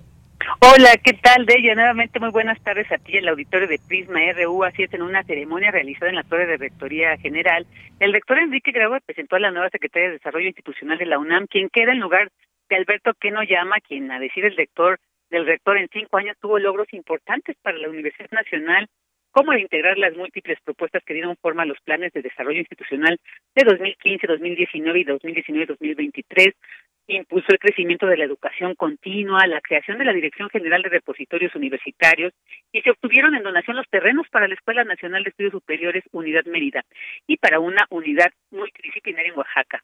También en materia de internacionalización creó la Coordinación de Relaciones de Asuntos Internacionales para integrar a las representaciones de esta Casa de Estudios en el extranjero y se abrieron tres nuevas sedes, la de Boston en Estados Unidos, Johannesburgo en Sudáfrica y la de Berlín en Alemania. Es por ello que el rector enfatizó el permanente agradecimiento que la UNAM tiene con Oyama Nakakawa y dio la bienvenida a Patricia Dolores Dávila Aranda como nueva secretaria de Desarrollo Institucional de la UNAM. Escuchemos. Como muy probablemente sepan, se trata de hacer un cambio en la Secretaría de Desarrollo Institucional. Hace unas semanas, el doctor Keno Llama me comentó de su deseo de regresar a la vida académica. Yo creo, doctor Genoyama, que la universidad está en permanente agradecimiento contigo. Llega con nosotros una extraordinaria universitaria. Patricia Dávila la conocí también siendo directores en los consejos universitarios y posteriormente ya desde la rectoría. A través de la Dirección General de Planeación y de Evaluación Institucional, te encargo que sigamos cumpliendo las metas y tracemos los objetivos correctos. Por supuesto, habrá que continuar con todo el proyecto de conectividad y modernizar nuestro sistema de cómputo, que ya es algo que hemos platicado con el doctor Keno Llama y con la Dirección General de Cómputo y Tecnologías de la Información. Por supuesto, seguir concentrando todo lo que tenemos en el gran repositorio universitario. Por su parte, David Aranda, quien se desempeñaba desde marzo de 2020 como coordinadora general de estudios de posgrado de la UNAM, agradeció la confianza. Escuchemos. Gracias, señor rector, por su confianza y que me permitan caminar con ustedes, quizá con algunas ideas y con algunas cosas que, que ayuden a potenciar actividades. Y bueno, pues el rector Enrique Grau expuso que entre las tareas de la funcionaria universitaria están por realizar el proyecto de conectividad en la UNAM con especial énfasis en el bachillerato, así como ampliar los recursos universitarios que se concentran como escuchamos, en sus repositorios digitales y trabajar en la simplificación administrativa. Ya, este es el reporte. Vicky, muchas gracias. Buenas tardes. Buenas tardes. Hasta luego. Y nos vamos ahora con mi compañera Cristina Godínez. Nos tiene la siguiente información. En el Instituto de Investigaciones Jurídicas, expertos hablan sobre la regulación de las redes sociales y libertad de expresión. Adelante, Cristina. Buenas tardes, Deyanira. Un saludo para ti y para el auditorio de Prisma RU. Al participar en el ciclo Diálogos, Democracia y Elecciones en tiempos de pandemia, Francisco Javier Guerrero Aguirre, secretario para el fortalecimiento de la democracia de la Organización de Estados Americanos, dijo que en el proceso de campañas políticas las redes no lo sustituyen, pero lo hacen más complejo. Comenzaría diciendo primero que las redes no sustituyen el concepto tradicional de campaña, pero sí lo hacen más complejo, pero sí lo hacen más difícil, lo hacen más tortuoso. Y les doy una experiencia de vida del último proceso electoral donde participé en el 2018, en mi país, en México, los grandes marcadores que el equipo de campaña, que el War Room revisaba todos los días, era número de menciones del candidato presidencial en Google, número de menciones e intensidad en Facebook, número de menciones e intensidad en Twitter y el tracking diario de popularidad del candidato. En este caso, eh, estos cuatro, digamos, grandes marcadores siempre fueron en función de quien terminó ganando el proceso electoral. Afirmó que si se piensa en el debate democrático como un pozo donde se intercambian ideas y todo lo que forma parte de las campañas, se enfrenta el problema de que de alguna manera las campañas están envenenadas por mentiras o fake news. En tanto, Catarina Botero Marino, asesora de entidades como la UNESCO y el Tribunal Electoral del Poder Judicial de la Federación, señaló que respecto a la expresión de una idea existen sistemas que amplifican unas voces y silencian otras. Los bots y trolls, precisó, tienen la capacidad de bloquear mensajes como una forma de censura y no se trata de que los eliminen, sino que los silencian al enviar montones de información que hacen que una crítica se pierda. Por su parte, Delia Matilde Ferreira Rubio, experta de Transparencia Internacional Argentina, destacó que los límites y fronteras en la comunicación política a través de redes sociales deben incluir también las aplicaciones, pues en los últimos tiempos las campañas en América Latina han mostrado una amplificación de la política. Deyanira, este es mi reporte. Buenas tardes. Gracias, Cristina. Muy buenas tardes. Relatamos al mundo. Relatamos al mundo.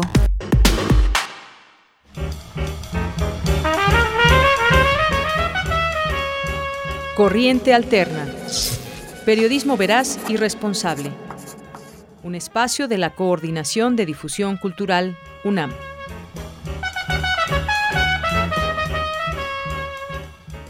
Pues bien, ya estamos en este espacio de Corriente Alterna. Hoy nos acompaña Paris Martínez, mentor de la Unidad de Investigaciones Periodísticas. ¿Cómo estás, Paris? Buenas tardes. Muy bien, muchas gracias. Pues estoy acá, pero nada más de, de presentador. Porque Muy lo bien. Que hoy, lo que hoy les traemos es una nota elaborada por, eh, investigada por la estudiante Natalia Ruiz y eh, en voz de otra de las integra- estudiantes integrantes de la unidad, María Rocha, y sobre un tema que está bien interesante. Y es que eh, durante 2020, como sociedad, estuvimos muy concentrados en la dolorosísima experiencia de la pandemia, eh, pero quizá dejamos de poner la suficiente atención en otras problemáticas también relacionadas con, con salud pública que de por sí ya eran graves y que con la pandemia pues adquirieron tintes y pues no quiero compararlos con la gravedad de la pandemia, pero pero pero que sí eh, alcanzaron niveles no vistos en décadas. Eh, nos, muchos nos hemos preguntado cuáles fueron las consecuencias de que de que pues la pandemia nos agarrara tan desprotegidos y tan tan mal preparados como sociedad como la misma autoridad lo reconocía como como como estado eh, el mexicano venía arrastrando 30 años de rezago en su sistema de salud. Bueno la pandemia nos agarró con ese rezago y no solo sus efectos se pueden ver en el número, en los saldos directamente relacionados con la pandemia de muertos, de hospitalizados, de contagiados, sino que también se pueden ver en otras áreas de la salud pública que yo creo que incluso ya teníamos como trascendidas. Por ejemplo, eh, las, las enfermedades respiratorias eh, que venían, que crecían a un ritmo normal de, de, de 9%, bueno, pues en 2020 crecieron al 36%, las muertes por enfermedades respiratorias y así muchas otras. Las dejamos con, con la nota que nos prepararon Natalia y María y los invitamos a que vean los detalles de toda esta información en corrientealterna.com.unam.mx porque ahí además eh, la información viene acompañada de gráficas muy explicativas. Muy bien, bueno, pues vamos a escuchar ese trabajo. Muchas gracias, París.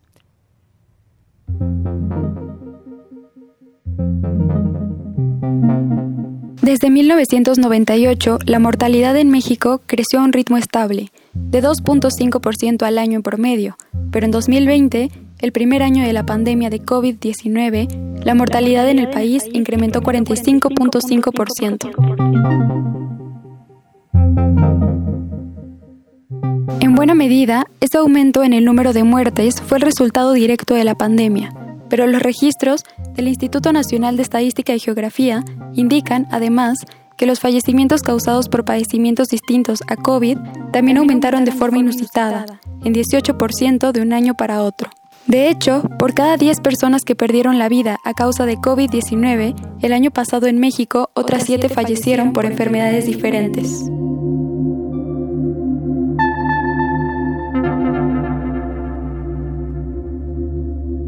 El mayor incremento en la mortalidad, según los registros del INEGI, está relacionado con enfermedades del corazón, que aumentaron 33%. Además, las muertes por enfermedades endócrinas, nutricionales y metabólicas, como la diabetes mellitus, la obesidad y otras formas de hiperalimentación, aumentaron 42%. Estas enfermedades, además, agravan la condición médica de las personas contagiadas de COVID-19 y por lo tanto también se reflejaron en el número de muertes directamente asociadas con la pandemia.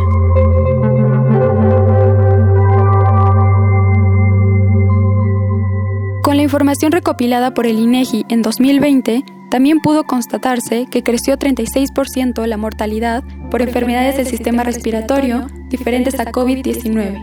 Este incremento está por encima del que se registró en 2009 y 2010 durante la pandemia del virus H1N1, cuando el alza fue de un 10%. Esto quiere decir que la mortalidad por H1N1 en 2020 fue cuatro veces mayor a la registrada en el surgimiento de dicha pandemia.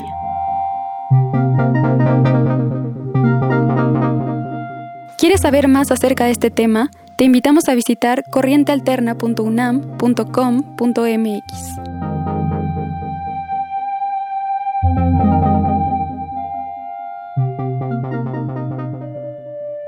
Bien, pues ahí este trabajo, Paris, como bien nos decías, y es que pues este 2020, el año pasado, y que aún sigue esta pandemia, pues también se dejaron de poner atención en, estos, eh, en estos temas y, y, cómo venía también el sistema de salud y muchas cosas que quedaron pues detenidas, muchas operaciones, muchas atenciones como se venían dando, pues quedaron completamente detenidas frente a esta enfermedad que pues rebasó en insumos y en personal médico, fue pues algo que no no se enfrentó, digamos, como iba sucediendo.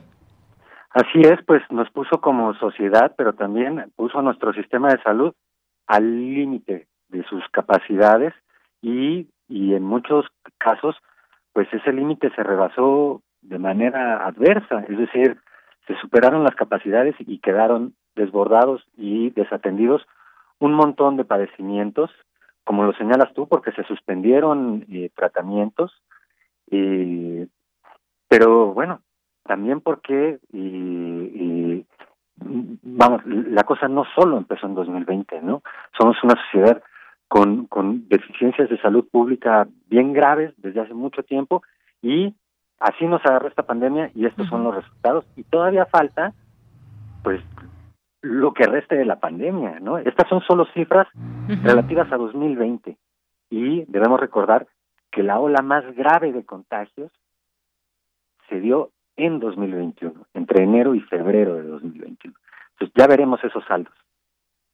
Pues sí, ya veremos esos saldos. Por lo pronto, muchas gracias por traernos también estas, esta, esta información. Ampliarla también será muy importante. Podemos acudir ahí al, a, su página de Corriente Alterna para pues ver con más detalle sobre esta investigación. Muchas gracias, París.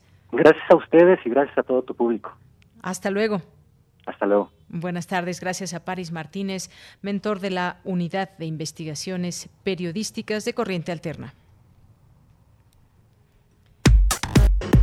Relatamos al mundo. Relatamos al mundo. Porque tu opinión es importante, síguenos en nuestras redes sociales, en Facebook como Prisma RU y en Twitter como arroba PrismaRU.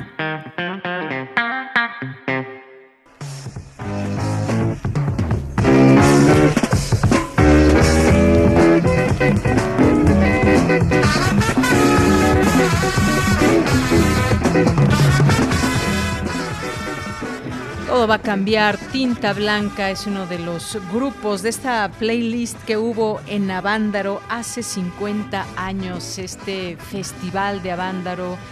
Eh, pues que hubo ahí la convergencia de muchos jóvenes, miles de jóvenes, se desbordó a como se tenía eh, planeado este festival, eh, una conjunción de grupos también de rock y que se habla de un eh, pues de un hito en aquel momento en la historia de México referente a esta unión de jóvenes, eh, el rock en, eh, en, México que también pues eh, se empezaba a hacer camino, aunque muchos grupos cantaban en inglés, pues era parte también de todo este movimiento de ir abriendo brecha y que vaya que lo hicieron en esos tiempos, fue en 1971 este, este festival, dos días, 11 y 12 de septiembre de 1971, como si, bueno, pues a la distancia también recordamos todo esto, eh, pues que nos invita a una reflexión porque mm, las cosas no estaban, digamos, el gobierno no veía con buenos ojos esta unión de jóvenes,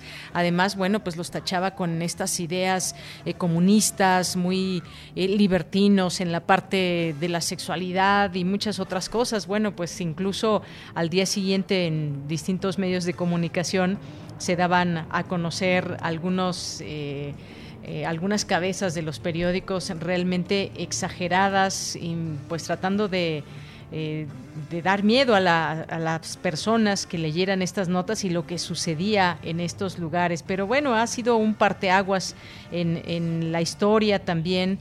Sobre estos grupos habla el Woodstock de México, por ahí algunos lo han mencionado. Y pues este festival que se recuerda por muchas cosas, eh, también porque había un ambiente de libertad para los, para los jóvenes. Eh, ahí se han relatado muchas historias de lo que sucedió. Hay libros que se, que se relata parte de lo que sucedió, también el antes, el durante y el después de, de Avándaro, 50 años ya de este festival. Y bueno, pues para, para festejarlo, ahí se van a llevar una serie de conciertos virtuales, un conversatorio para celebrar estos 50 años, que sí, ya tiene mucho tiempo, muchos años, pero que fue un momento muy importante hay estas actividades que se van a, llevar a cabo en donde hay un cartel importante de grupos que van a participar, de músicos que pues desde aquel entonces eh, participaron y algunos otros eh, que surgieron mucho tiempo después, pero que, que, se refieren a este festival como un momento importante para, para México. Así que, pues bueno, y entre ellos muchos estudiantes, por supuesto, que fueron eh, testigos incluso de lo que había sucedido en 1968 y que esto fue pues parte de esa eh, liberación, el sentirse pues en un ambiente de libertad, por lo menos esos en esos, en esos días. Bien, pues esto que estamos escuchando de fondo y que vamos a escuchar un poquito más, como les decía, fue parte de, los grupos que participaron, entre otros, estaba eh, eh, hoy el Tri, pero en ese entonces llamado Three Souls in My Mind, estaba mm, eh, este Tinta Blanca que estamos escuchando de fondo, estaba también Jenny My Love, los Souls Masters, entre otros, entre otros grupos que fueron parte de este cartel.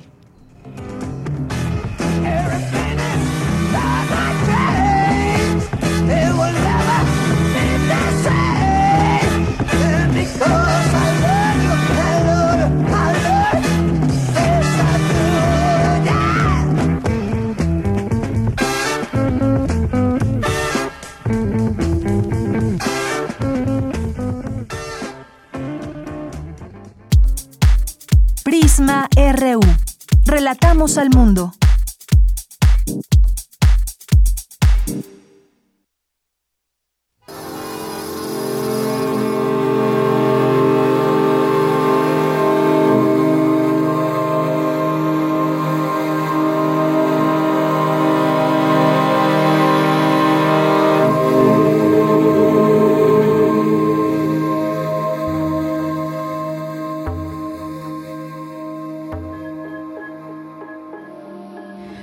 pues esto es parte de esa atmósfera musical que nos ofrece Arza Robledo, quienes eh, forman parte, son de este grupo, son Elizabeth Arza y Sergio Robledo Acevedo, que ya están en la línea telefónica y que les damos la bienvenida porque nos van a platicar de esta su música y también de un álbum que recientemente acaban de sacar. Así que les doy la bienvenida, Elizabeth Arza, buenas tardes.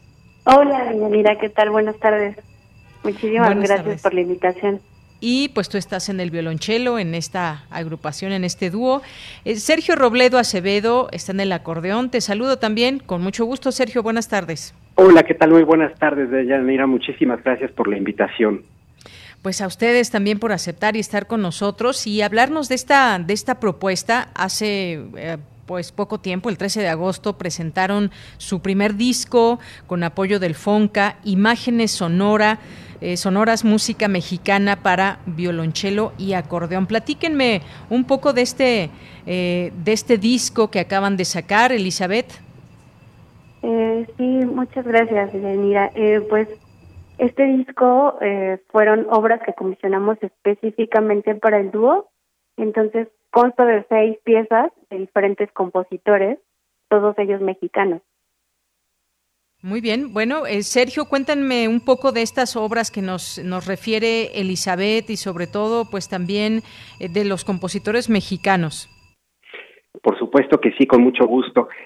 Pues se trata de un abanico estético musical bastante amplio y muy interesante, la verdad, porque lo que buscamos nosotros con este proyecto, específicamente de grabación del disco, fue que tuviéramos una paleta eh, musical eh, de diferentes generaciones, en donde el hilo conductor fuera únicamente que sean o fueran autores mexicanos, pero de diferentes generaciones, diferentes escuelas, diferentes estéticas, lenguajes musicales.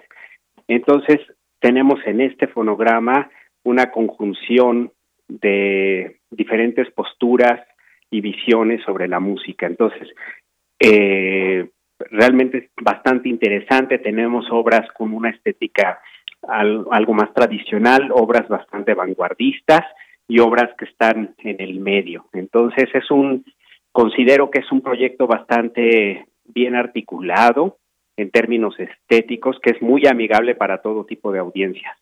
Muy bien, pues muchas gracias, Sergio. Y Elizabeth, pues también preguntarte eh, ¿cómo, ¿cómo, definen su música? Ya escuchábamos un poco al inicio de la entrevista. Cuéntame un poco cómo definen su música.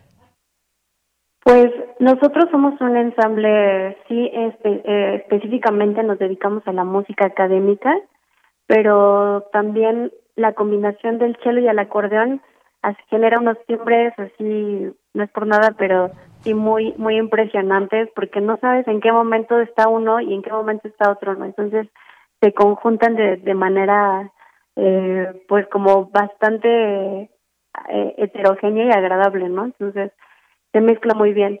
Pero también tocamos eh, de diferentes géneros, ¿no? La pieza con la que empezó eh, la presentación eh, es la única que contiene electrónica del maestro Rodrigo Sigal, ¿no? Entonces, esta pieza, eh, al mismo tiempo que está sonando el cello y el acordeón, también está sonando una cinta pregrabada. Entonces, sí, es, es como un poco lo más innovador que, que tenemos en, en el disco en cuanto a, a que es un elemento más, ¿no? Es otro, como otro instrumento.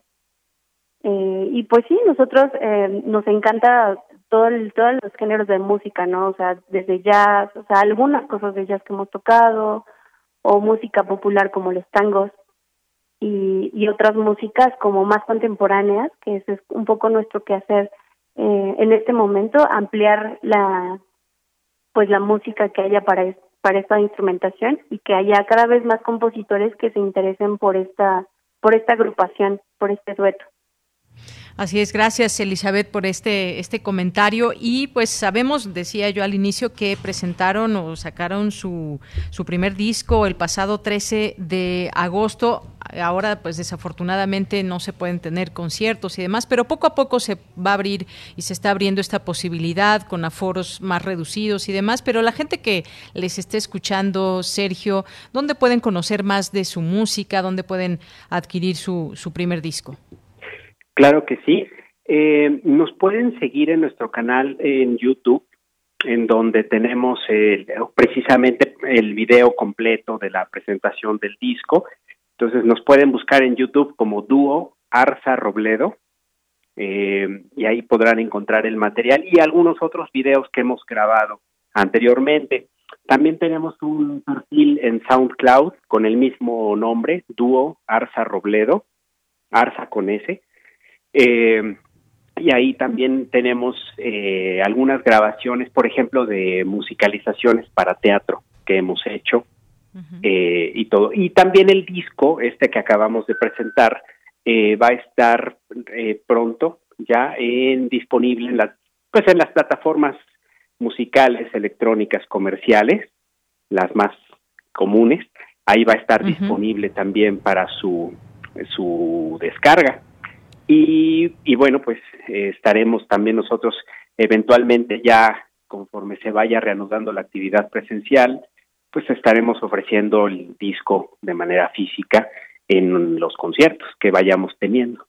Bueno, ya nos avisarán para darle a conocer aquí al público de Prisma RU de Radio UNAM y poder disfrutar de esta música en vivo. Y bueno, pues ya casi nos vamos, Elizabeth, pues esta combinación entre violonchelo y acordeón, a ver, platíquenme, más allá de lo que podamos escuchar, platíquenme de esta combinación. Eh, sí, pues eh, los dos instrumentos tienen un registro eh, grave, pero también tienen agudo, ¿no? Entonces, se mezclan de, de una manera como los timbres, eh, que es bastante, para a mi parecer, bastante agradable. Y no es muy convencional este dúo, o sea, de hecho, eh, me parece que somos somos el único dúo todo de cello y acordeón en el país, entonces si pues si no lo han escuchado o así pues los invito a todos a que a que conozcan esta esta pues este tipo de instrumentos de sonoridades y la mezcla que se hace pues es increíble, ¿no? Entonces ha sido muy bonito este proceso con, con Sergio porque el cello casi siempre está como tocando en orquestas o, o en cuartetos de cuerdas, pero con el acordeón es es increíble, ¿no? Es muy versátil. Sí, exacto, es muy versátil y el acordeón es el instrumento así de los más maravillosos que hay porque tienen todos los registros y aparte puede cambiar los timbres. Entonces es, es, es increíble tocar con acordeón para mí.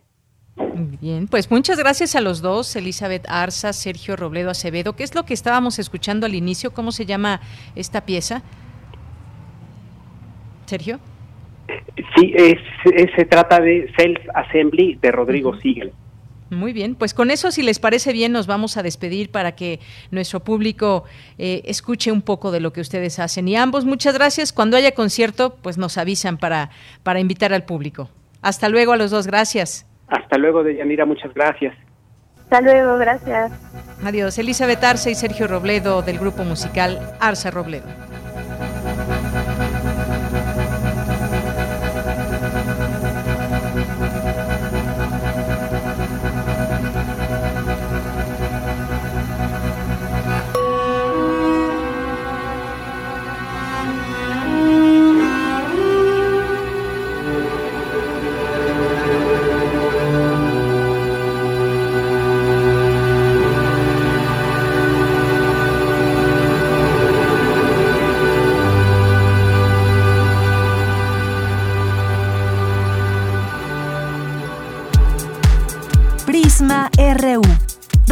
Al mundo.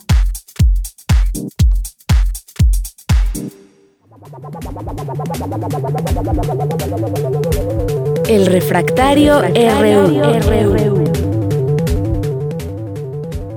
Bien, pues ya estamos aquí en Refractario RU, los temas que han sido noticia en la semana al análisis con el maestro Javier Contreras, maestro en Derecho, profesor de la Facultad de Derecho y de la FES Acatlán, y varios temas que platicar hoy porque la Suprema Corte de Justicia de la Nación esta semana eh, discutió eh, el tema de la despenalización del aborto en Coahuila eh, e inconstitucionalidad de la protección de la vida desde la concepción en el caso de Sinaloa. Y esto da, pues da pie a que en todo el país, pues de esta manera se vea y se despenalice el aborto. Lo que viene, pues son muchos cambios que tienen que ver también con, con legislaciones, cambios a, la Constitución. Cuéntanos, eh, bienvenido Javier. Hola, ¿qué tal? Muy buena tarde para ti, para todo nuestro amable auditorio en Prisma RU. Pues efectivamente, esto que ha sucedido desde el seno de la Suprema Corte de Justicia de la Nación es histórico. Se trata de un gran paso en los derechos de todas las mujeres y de las personas gestantes. Y como mencionara el ministro presidente de la Suprema Corte de Justicia, el ministro Arturo Saldívar, este paso en realidad se da finalmente por los litigios que han llevado diferentes organizaciones de la sociedad civil representando a las mujeres en estas dificultades. Y claro, desde las manifestaciones y de la lucha pública, en las plazas públicas, en las calles, en las avenidas, por parte de todas estas mujeres que incluso han dejado la vida, sangre, sudor y lágrimas en este tipo de causas. Para todas ellas, todo el reconocimiento de haber llegado hasta esta resolución. Y como bien mencionas, estas dos sentencias emitidas de la Suprema Corte de Justicia derivadas de acciones de inconstitucionalidad nos llevan primero a entender que por la cantidad de votos que se alcanzó, es decir, más de ocho votos en ambas sentencias de las y los ministros de la Suprema Corte, se convierte en un criterio vinculante para todas las autoridades jurisdiccionales mexicanas. ¿Esto qué quiere decir? No significa que inmediatamente se despenalice el aborto en todo el país de manera legislativa. Lo que sí nos dice es que si hay alguna mujer que en este momento esté eh, enfrentando un proceso eh, donde ella esté acusada de aborto, como en algunos estados pudiese ser, digamos, el caso de Guanajuato, con este criterio, las y los jueces de nuestro sistema judicial tienen que obligarse a respetar lo dicho por la Suprema Corte y no juzgar a la persona, no procesar a la mujer, en este caso a la persona gestante, por la introducción del embarazo como un delito.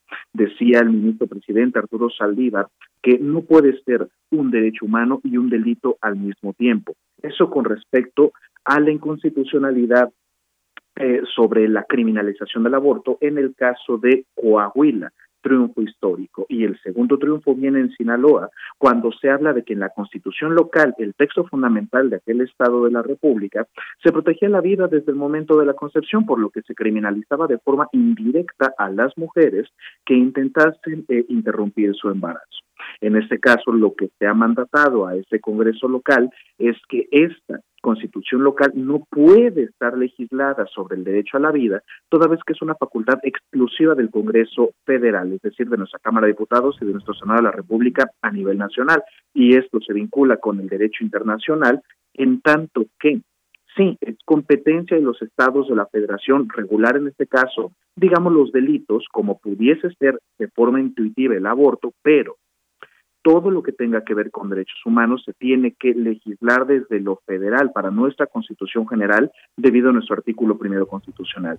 En síntesis, esta inconstitucionalidad que nos dice que no se va a defender un derecho a la vida desde la idea de la concepción porque no se puede regular dónde empieza la vida y dónde no. En consecuencia, hay una libertad indirecta también para las mujeres para poder, en su caso, interrumpir el embarazo sin estar violentando un artículo de la Constitución del Estado de Sinaloa. Un gran avance para los derechos de todas las personas. Bien, Javier, y muy rápidamente te pregunto, esto que ha sucedido en la Ciudad de México, en Oaxaca, en Hidalgo, en Veracruz, eh, que pues bueno, ya digamos debe haber eh, y hay el cambio de su propia eh, constitución, pero ¿qué va a pasar en los otros estados? No se, no se penaliza, pero será un proceso y esto es apenas el inicio de ese proceso porque pues tendrían en todo caso que discutirse otras cosas como estas clínicas, como las hay en la Ciudad de México, donde procura esa interrupción del embarazo con toda eh, responsabilidad y además pues eh, atendiendo a este problema de salud pública. Tendría que pasar eso en, en algún momento, pero es un proceso un tanto largo. Efectivamente, se trata de la cristalización de los derechos. A ver, el solo hecho de que un derecho exista en algún código, en alguna ley, incluso en la Constitución, no lo vuelve inmediatamente justiciable o exigible. Es decir, tiene que venir acompañado de un conjunto de políticas públicas o incluso, hablando muy claro, de presupuesto con el cual se pueda eh, instrumentar ese derecho y que se haga exigible por parte de la ciudadanía, como puede ser justamente en el caso de la Ciudad de México. Ahora bien, Para lo que nos sirve de forma clara y práctica estas sentencias de la Suprema Corte es para que nuestras compañeras y compañeros legisladores no se les ocurra criminalizar o poner una cláusula, un artículo, mejor dicho, en su código penal, donde criminalice la interrupción del embarazo. Justamente esto será un dique de contención para las pretensiones de esos grupos conservadores. Bien, Javier, eh, vámonos al siguiente tema, la presentación del paquete económico 2022. ¿Qué te pareció? Este es un tema que nos va a dar mucho que hablar, puesto que se va a discutir el presupuesto de egresos de la Federación en adelante, pero el paquete económico ya nos da grandes claves de las nuevas prioridades del gobierno de México. Y hay que, aquí hay que leerlo con mucho detenimiento porque uno podría pensar, ah, mira, se ha reducido el presupuesto en defensa nacional, en este caso sobre los temas de militarización, pero vale la pena que nos asomemos a seguridad y protección ciudadana, donde ha tenido un aumento esa secretaría del 41% de su presupuesto. ¿Pero por qué? ¿Porque nos interesa inmediatamente protección civil? No, porque ahí está la Guardia Nacional.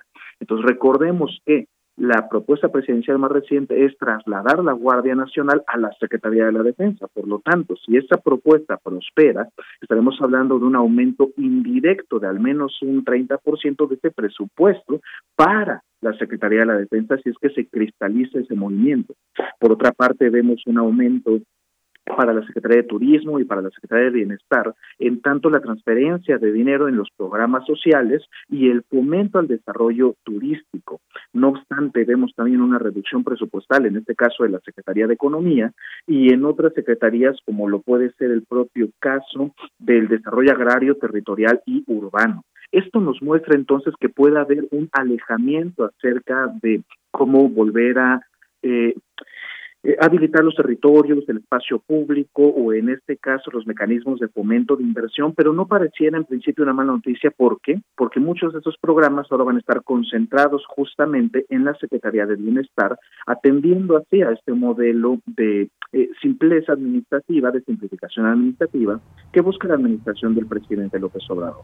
Me parece que en todo caso donde tendríamos que poner el ojo y hay que estudiarlo con mucho detenimiento es también en el aumento que recibió Petróleos Mexicanos. ¿Por qué? Porque vemos que también en un ejercicio administrativo que puede ser mejorable, se ha perdido mucho recurso económico, igual en Comisión Federal de Electricidad. Muy bien. Pues Javier, ya nos, se nos quedó el otro tema, ya no nos da tiempo, pero pues seguramente seguirá dando de qué hablar y tendremos que estar muy duchos en este análisis. Por lo pronto hubo este encuentro de alto nivel, eh, autoridades México-Estados Unidos. Ya lo platicaremos en, todo, en otro momento. Por lo pronto, muchas gracias. Muchísimas gracias, Deyanere, para todo nuestro amable auditorio. Cuídense mucho y que tengan un estupendo fin de semana. Igualmente tú, Javier. Hasta luego. Continuamos. Melomanía RU. Bien, pues nos vamos ahora con esta sección de Dulce Wet, Melomanía RU.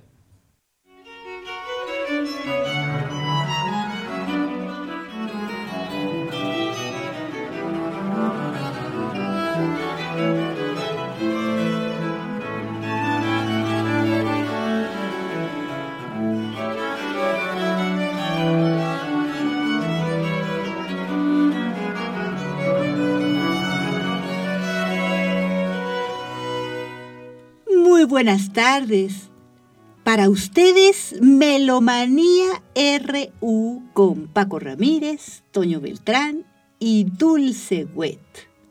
Hoy 10 de septiembre nació Henry Purcell, compositor británico, pero en 1659, hace 362 años.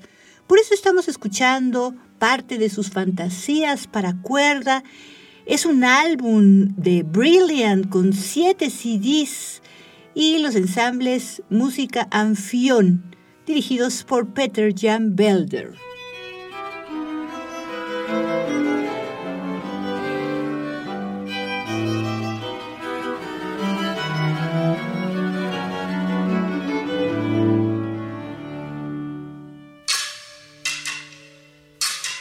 Vámonos con las invitaciones. Excelente viernes de melomanía, querida Dulce, de Yanira y Radio Escuchas de Prisma RU. Les saluda Luis Miguel García. El pasado domingo 5 de septiembre, el Palacio de Bellas Artes reabrió sus puertas al público con un concierto de la Orquesta Sinfónica Nacional. El jefe del Departamento de Difusión de la Orquesta, Iskra Pinto, nos cuenta al respecto de este regreso a los escenarios. Como ustedes saben, nosotros comenzamos este pasado domingo, el domingo 5 de septiembre, ya con los conciertos presenciales y los cuales se van a extender hasta el mes de diciembre. El Palacio de Bellas Artes tiene una ocupación permitida de un poquito menos del 30%. Si ustedes nos acompañan, estarán completamente seguros. Se desinfecta completamente el palacio. Se observa una sana distancia desde la fila para entrar. Tiene uno que respetarla. Me parece que tenemos, por regulaciones que todo el mundo comprenderá, pues una capacidad como de 60 músicos. Pero estos 60 músicos tocaron con todo el corazón, con todo el alma, súper agradecidos. Primero que nada, pues a la vida por estar bien y después por regresar a los escenarios. Creo que el Palacio de Bellas Artes ya nos extrañaba y la orquesta extrañaba muchísimo a su público.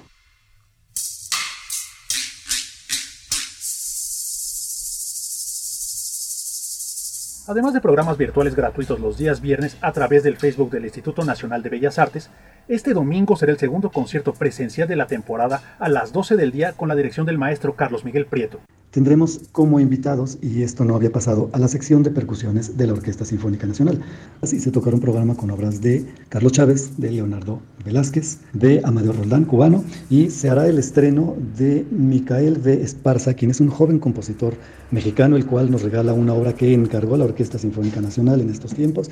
La obra se llama Windigo. Esta obra pues está inspirada en ciertos lenguajes de, de nativos de América. Los boletos podrán conseguirse a través de la plataforma Ticketmaster y en las taquillas del Palacio de Bellas Artes. Con aforo limitado, Iskra Pinto invita a todos los radioescuchas de Prisma RU a asistir a los conciertos de la Sinfónica Nacional. Todos los domingos, amigos, acompáñenos hasta el domingo 19 de diciembre. Dicho lo anterior, la Orquesta Sinfónica Nacional está una vez más en vivo, está una vez más acompañándonos y acompañándolos y esperamos que nuestro público, el cual ya nos recibió con los brazos abiertos, nos siga acompañando pues hasta el final. Yo espero que todos ustedes estén muy bien, hay que seguirnos cuidando y una vez más reitero mi agradecimiento a este espacio.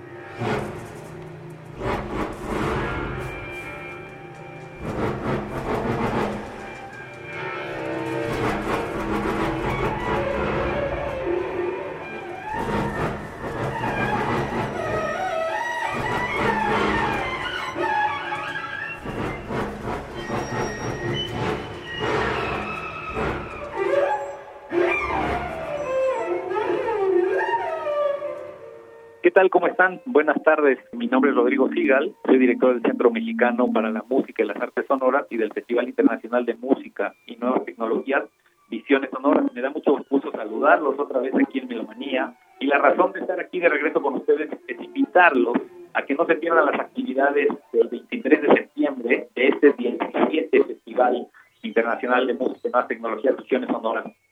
El segundo día de actividades Vamos a tener una serie de talleres, además de conferencias que valen muchísimo la pena, con artistas de más de 10 países. Y además tenemos otras mesas redondas que discuten el papel de los artistas post pandemia, de las tecnologías digitales, de lo que es trabajar con sonido hoy en día en todo este entorno de las herramientas tecnológicas y la posibilidad de trabajar a distancia.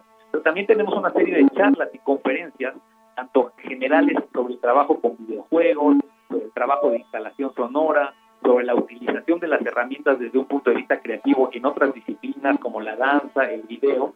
Así que creo que este segundo día de Visiones Sonoras que comienza a las 10 de la mañana de este 23 de septiembre vale muchísimo la pena. Los invito a que vean la página visionessonoras.org y no se lo pierdan. Esta es una oportunidad única para que desde el confort de su casa, de su oficina, de donde están, puedan disfrutar de la música más interesante que se está haciendo en nuestros días Visiones Sonoras es un festival que se ha hecho por 17 años por el Centro Mexicano para la Música y las Artes Sonoras y en particular este año tenemos un apoyo muy interesante de diferentes embajadas con artistas de muchos países y por supuesto de muchos patrocinadores que han ayudado a que podamos llegar a ustedes este año. Los invito a que vean la página, no se lo pierdan y que estén con nosotros en todo Visiones Sonoras 2021. Muchas gracias.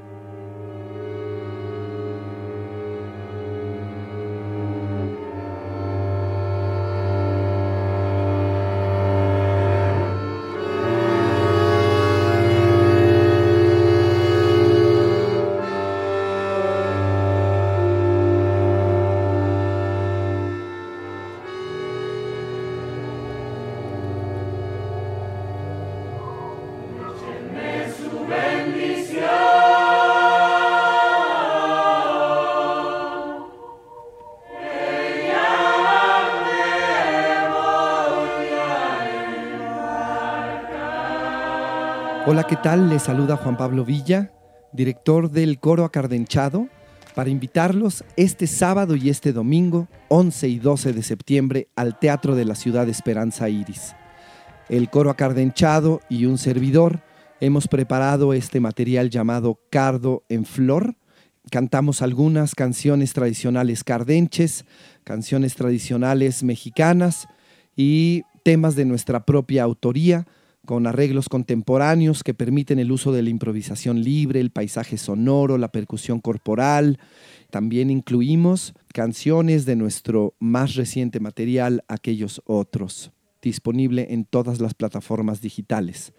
Así que los invitamos este sábado y este domingo al Teatro de la Ciudad de Esperanza Iris a que nos acompañen a este concierto del coro acardenchado El Cardo en Flor sábado 11 de septiembre, 19 horas, domingo 12 de septiembre, 18 horas.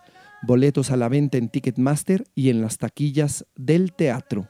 Visítenos en nuestras redes, Facebook, Instagram y Twitter como Coro Acardenchado.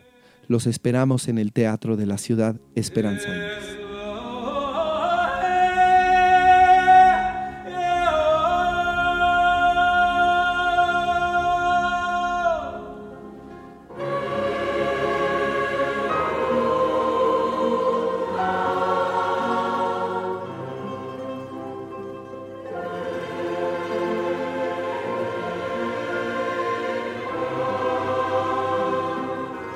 Recordamos el fallecimiento apenas estos primeros días de septiembre de Mikis Theodorakis, compositor griego. Por eso estamos escuchando parte del oratorio latino Canto General con música de Theodorakis y letra de Pablo Neruda. Esto es un álbum Gramola del 2015.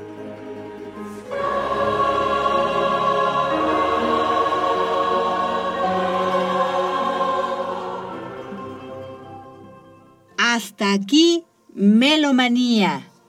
Muy buen provecho, muy buenas tardes, muy buen fin de semana. Estuvimos con ustedes, Toño Beltrán, Paco Ramírez y Dulce Wet. Hasta la próxima.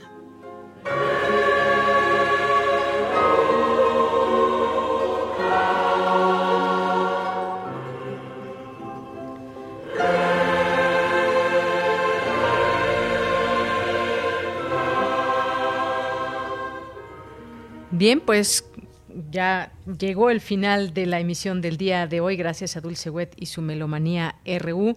Pues nos despedimos, gracias por su atención, gracias por eh, acompañarnos toda esta semana. Lo esperamos el siguiente lunes con más información, con más temas.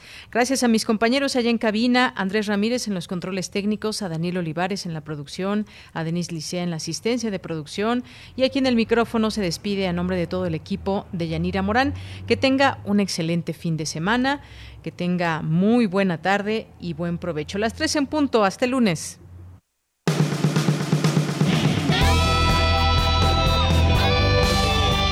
Prisma RU. Relatamos al mundo.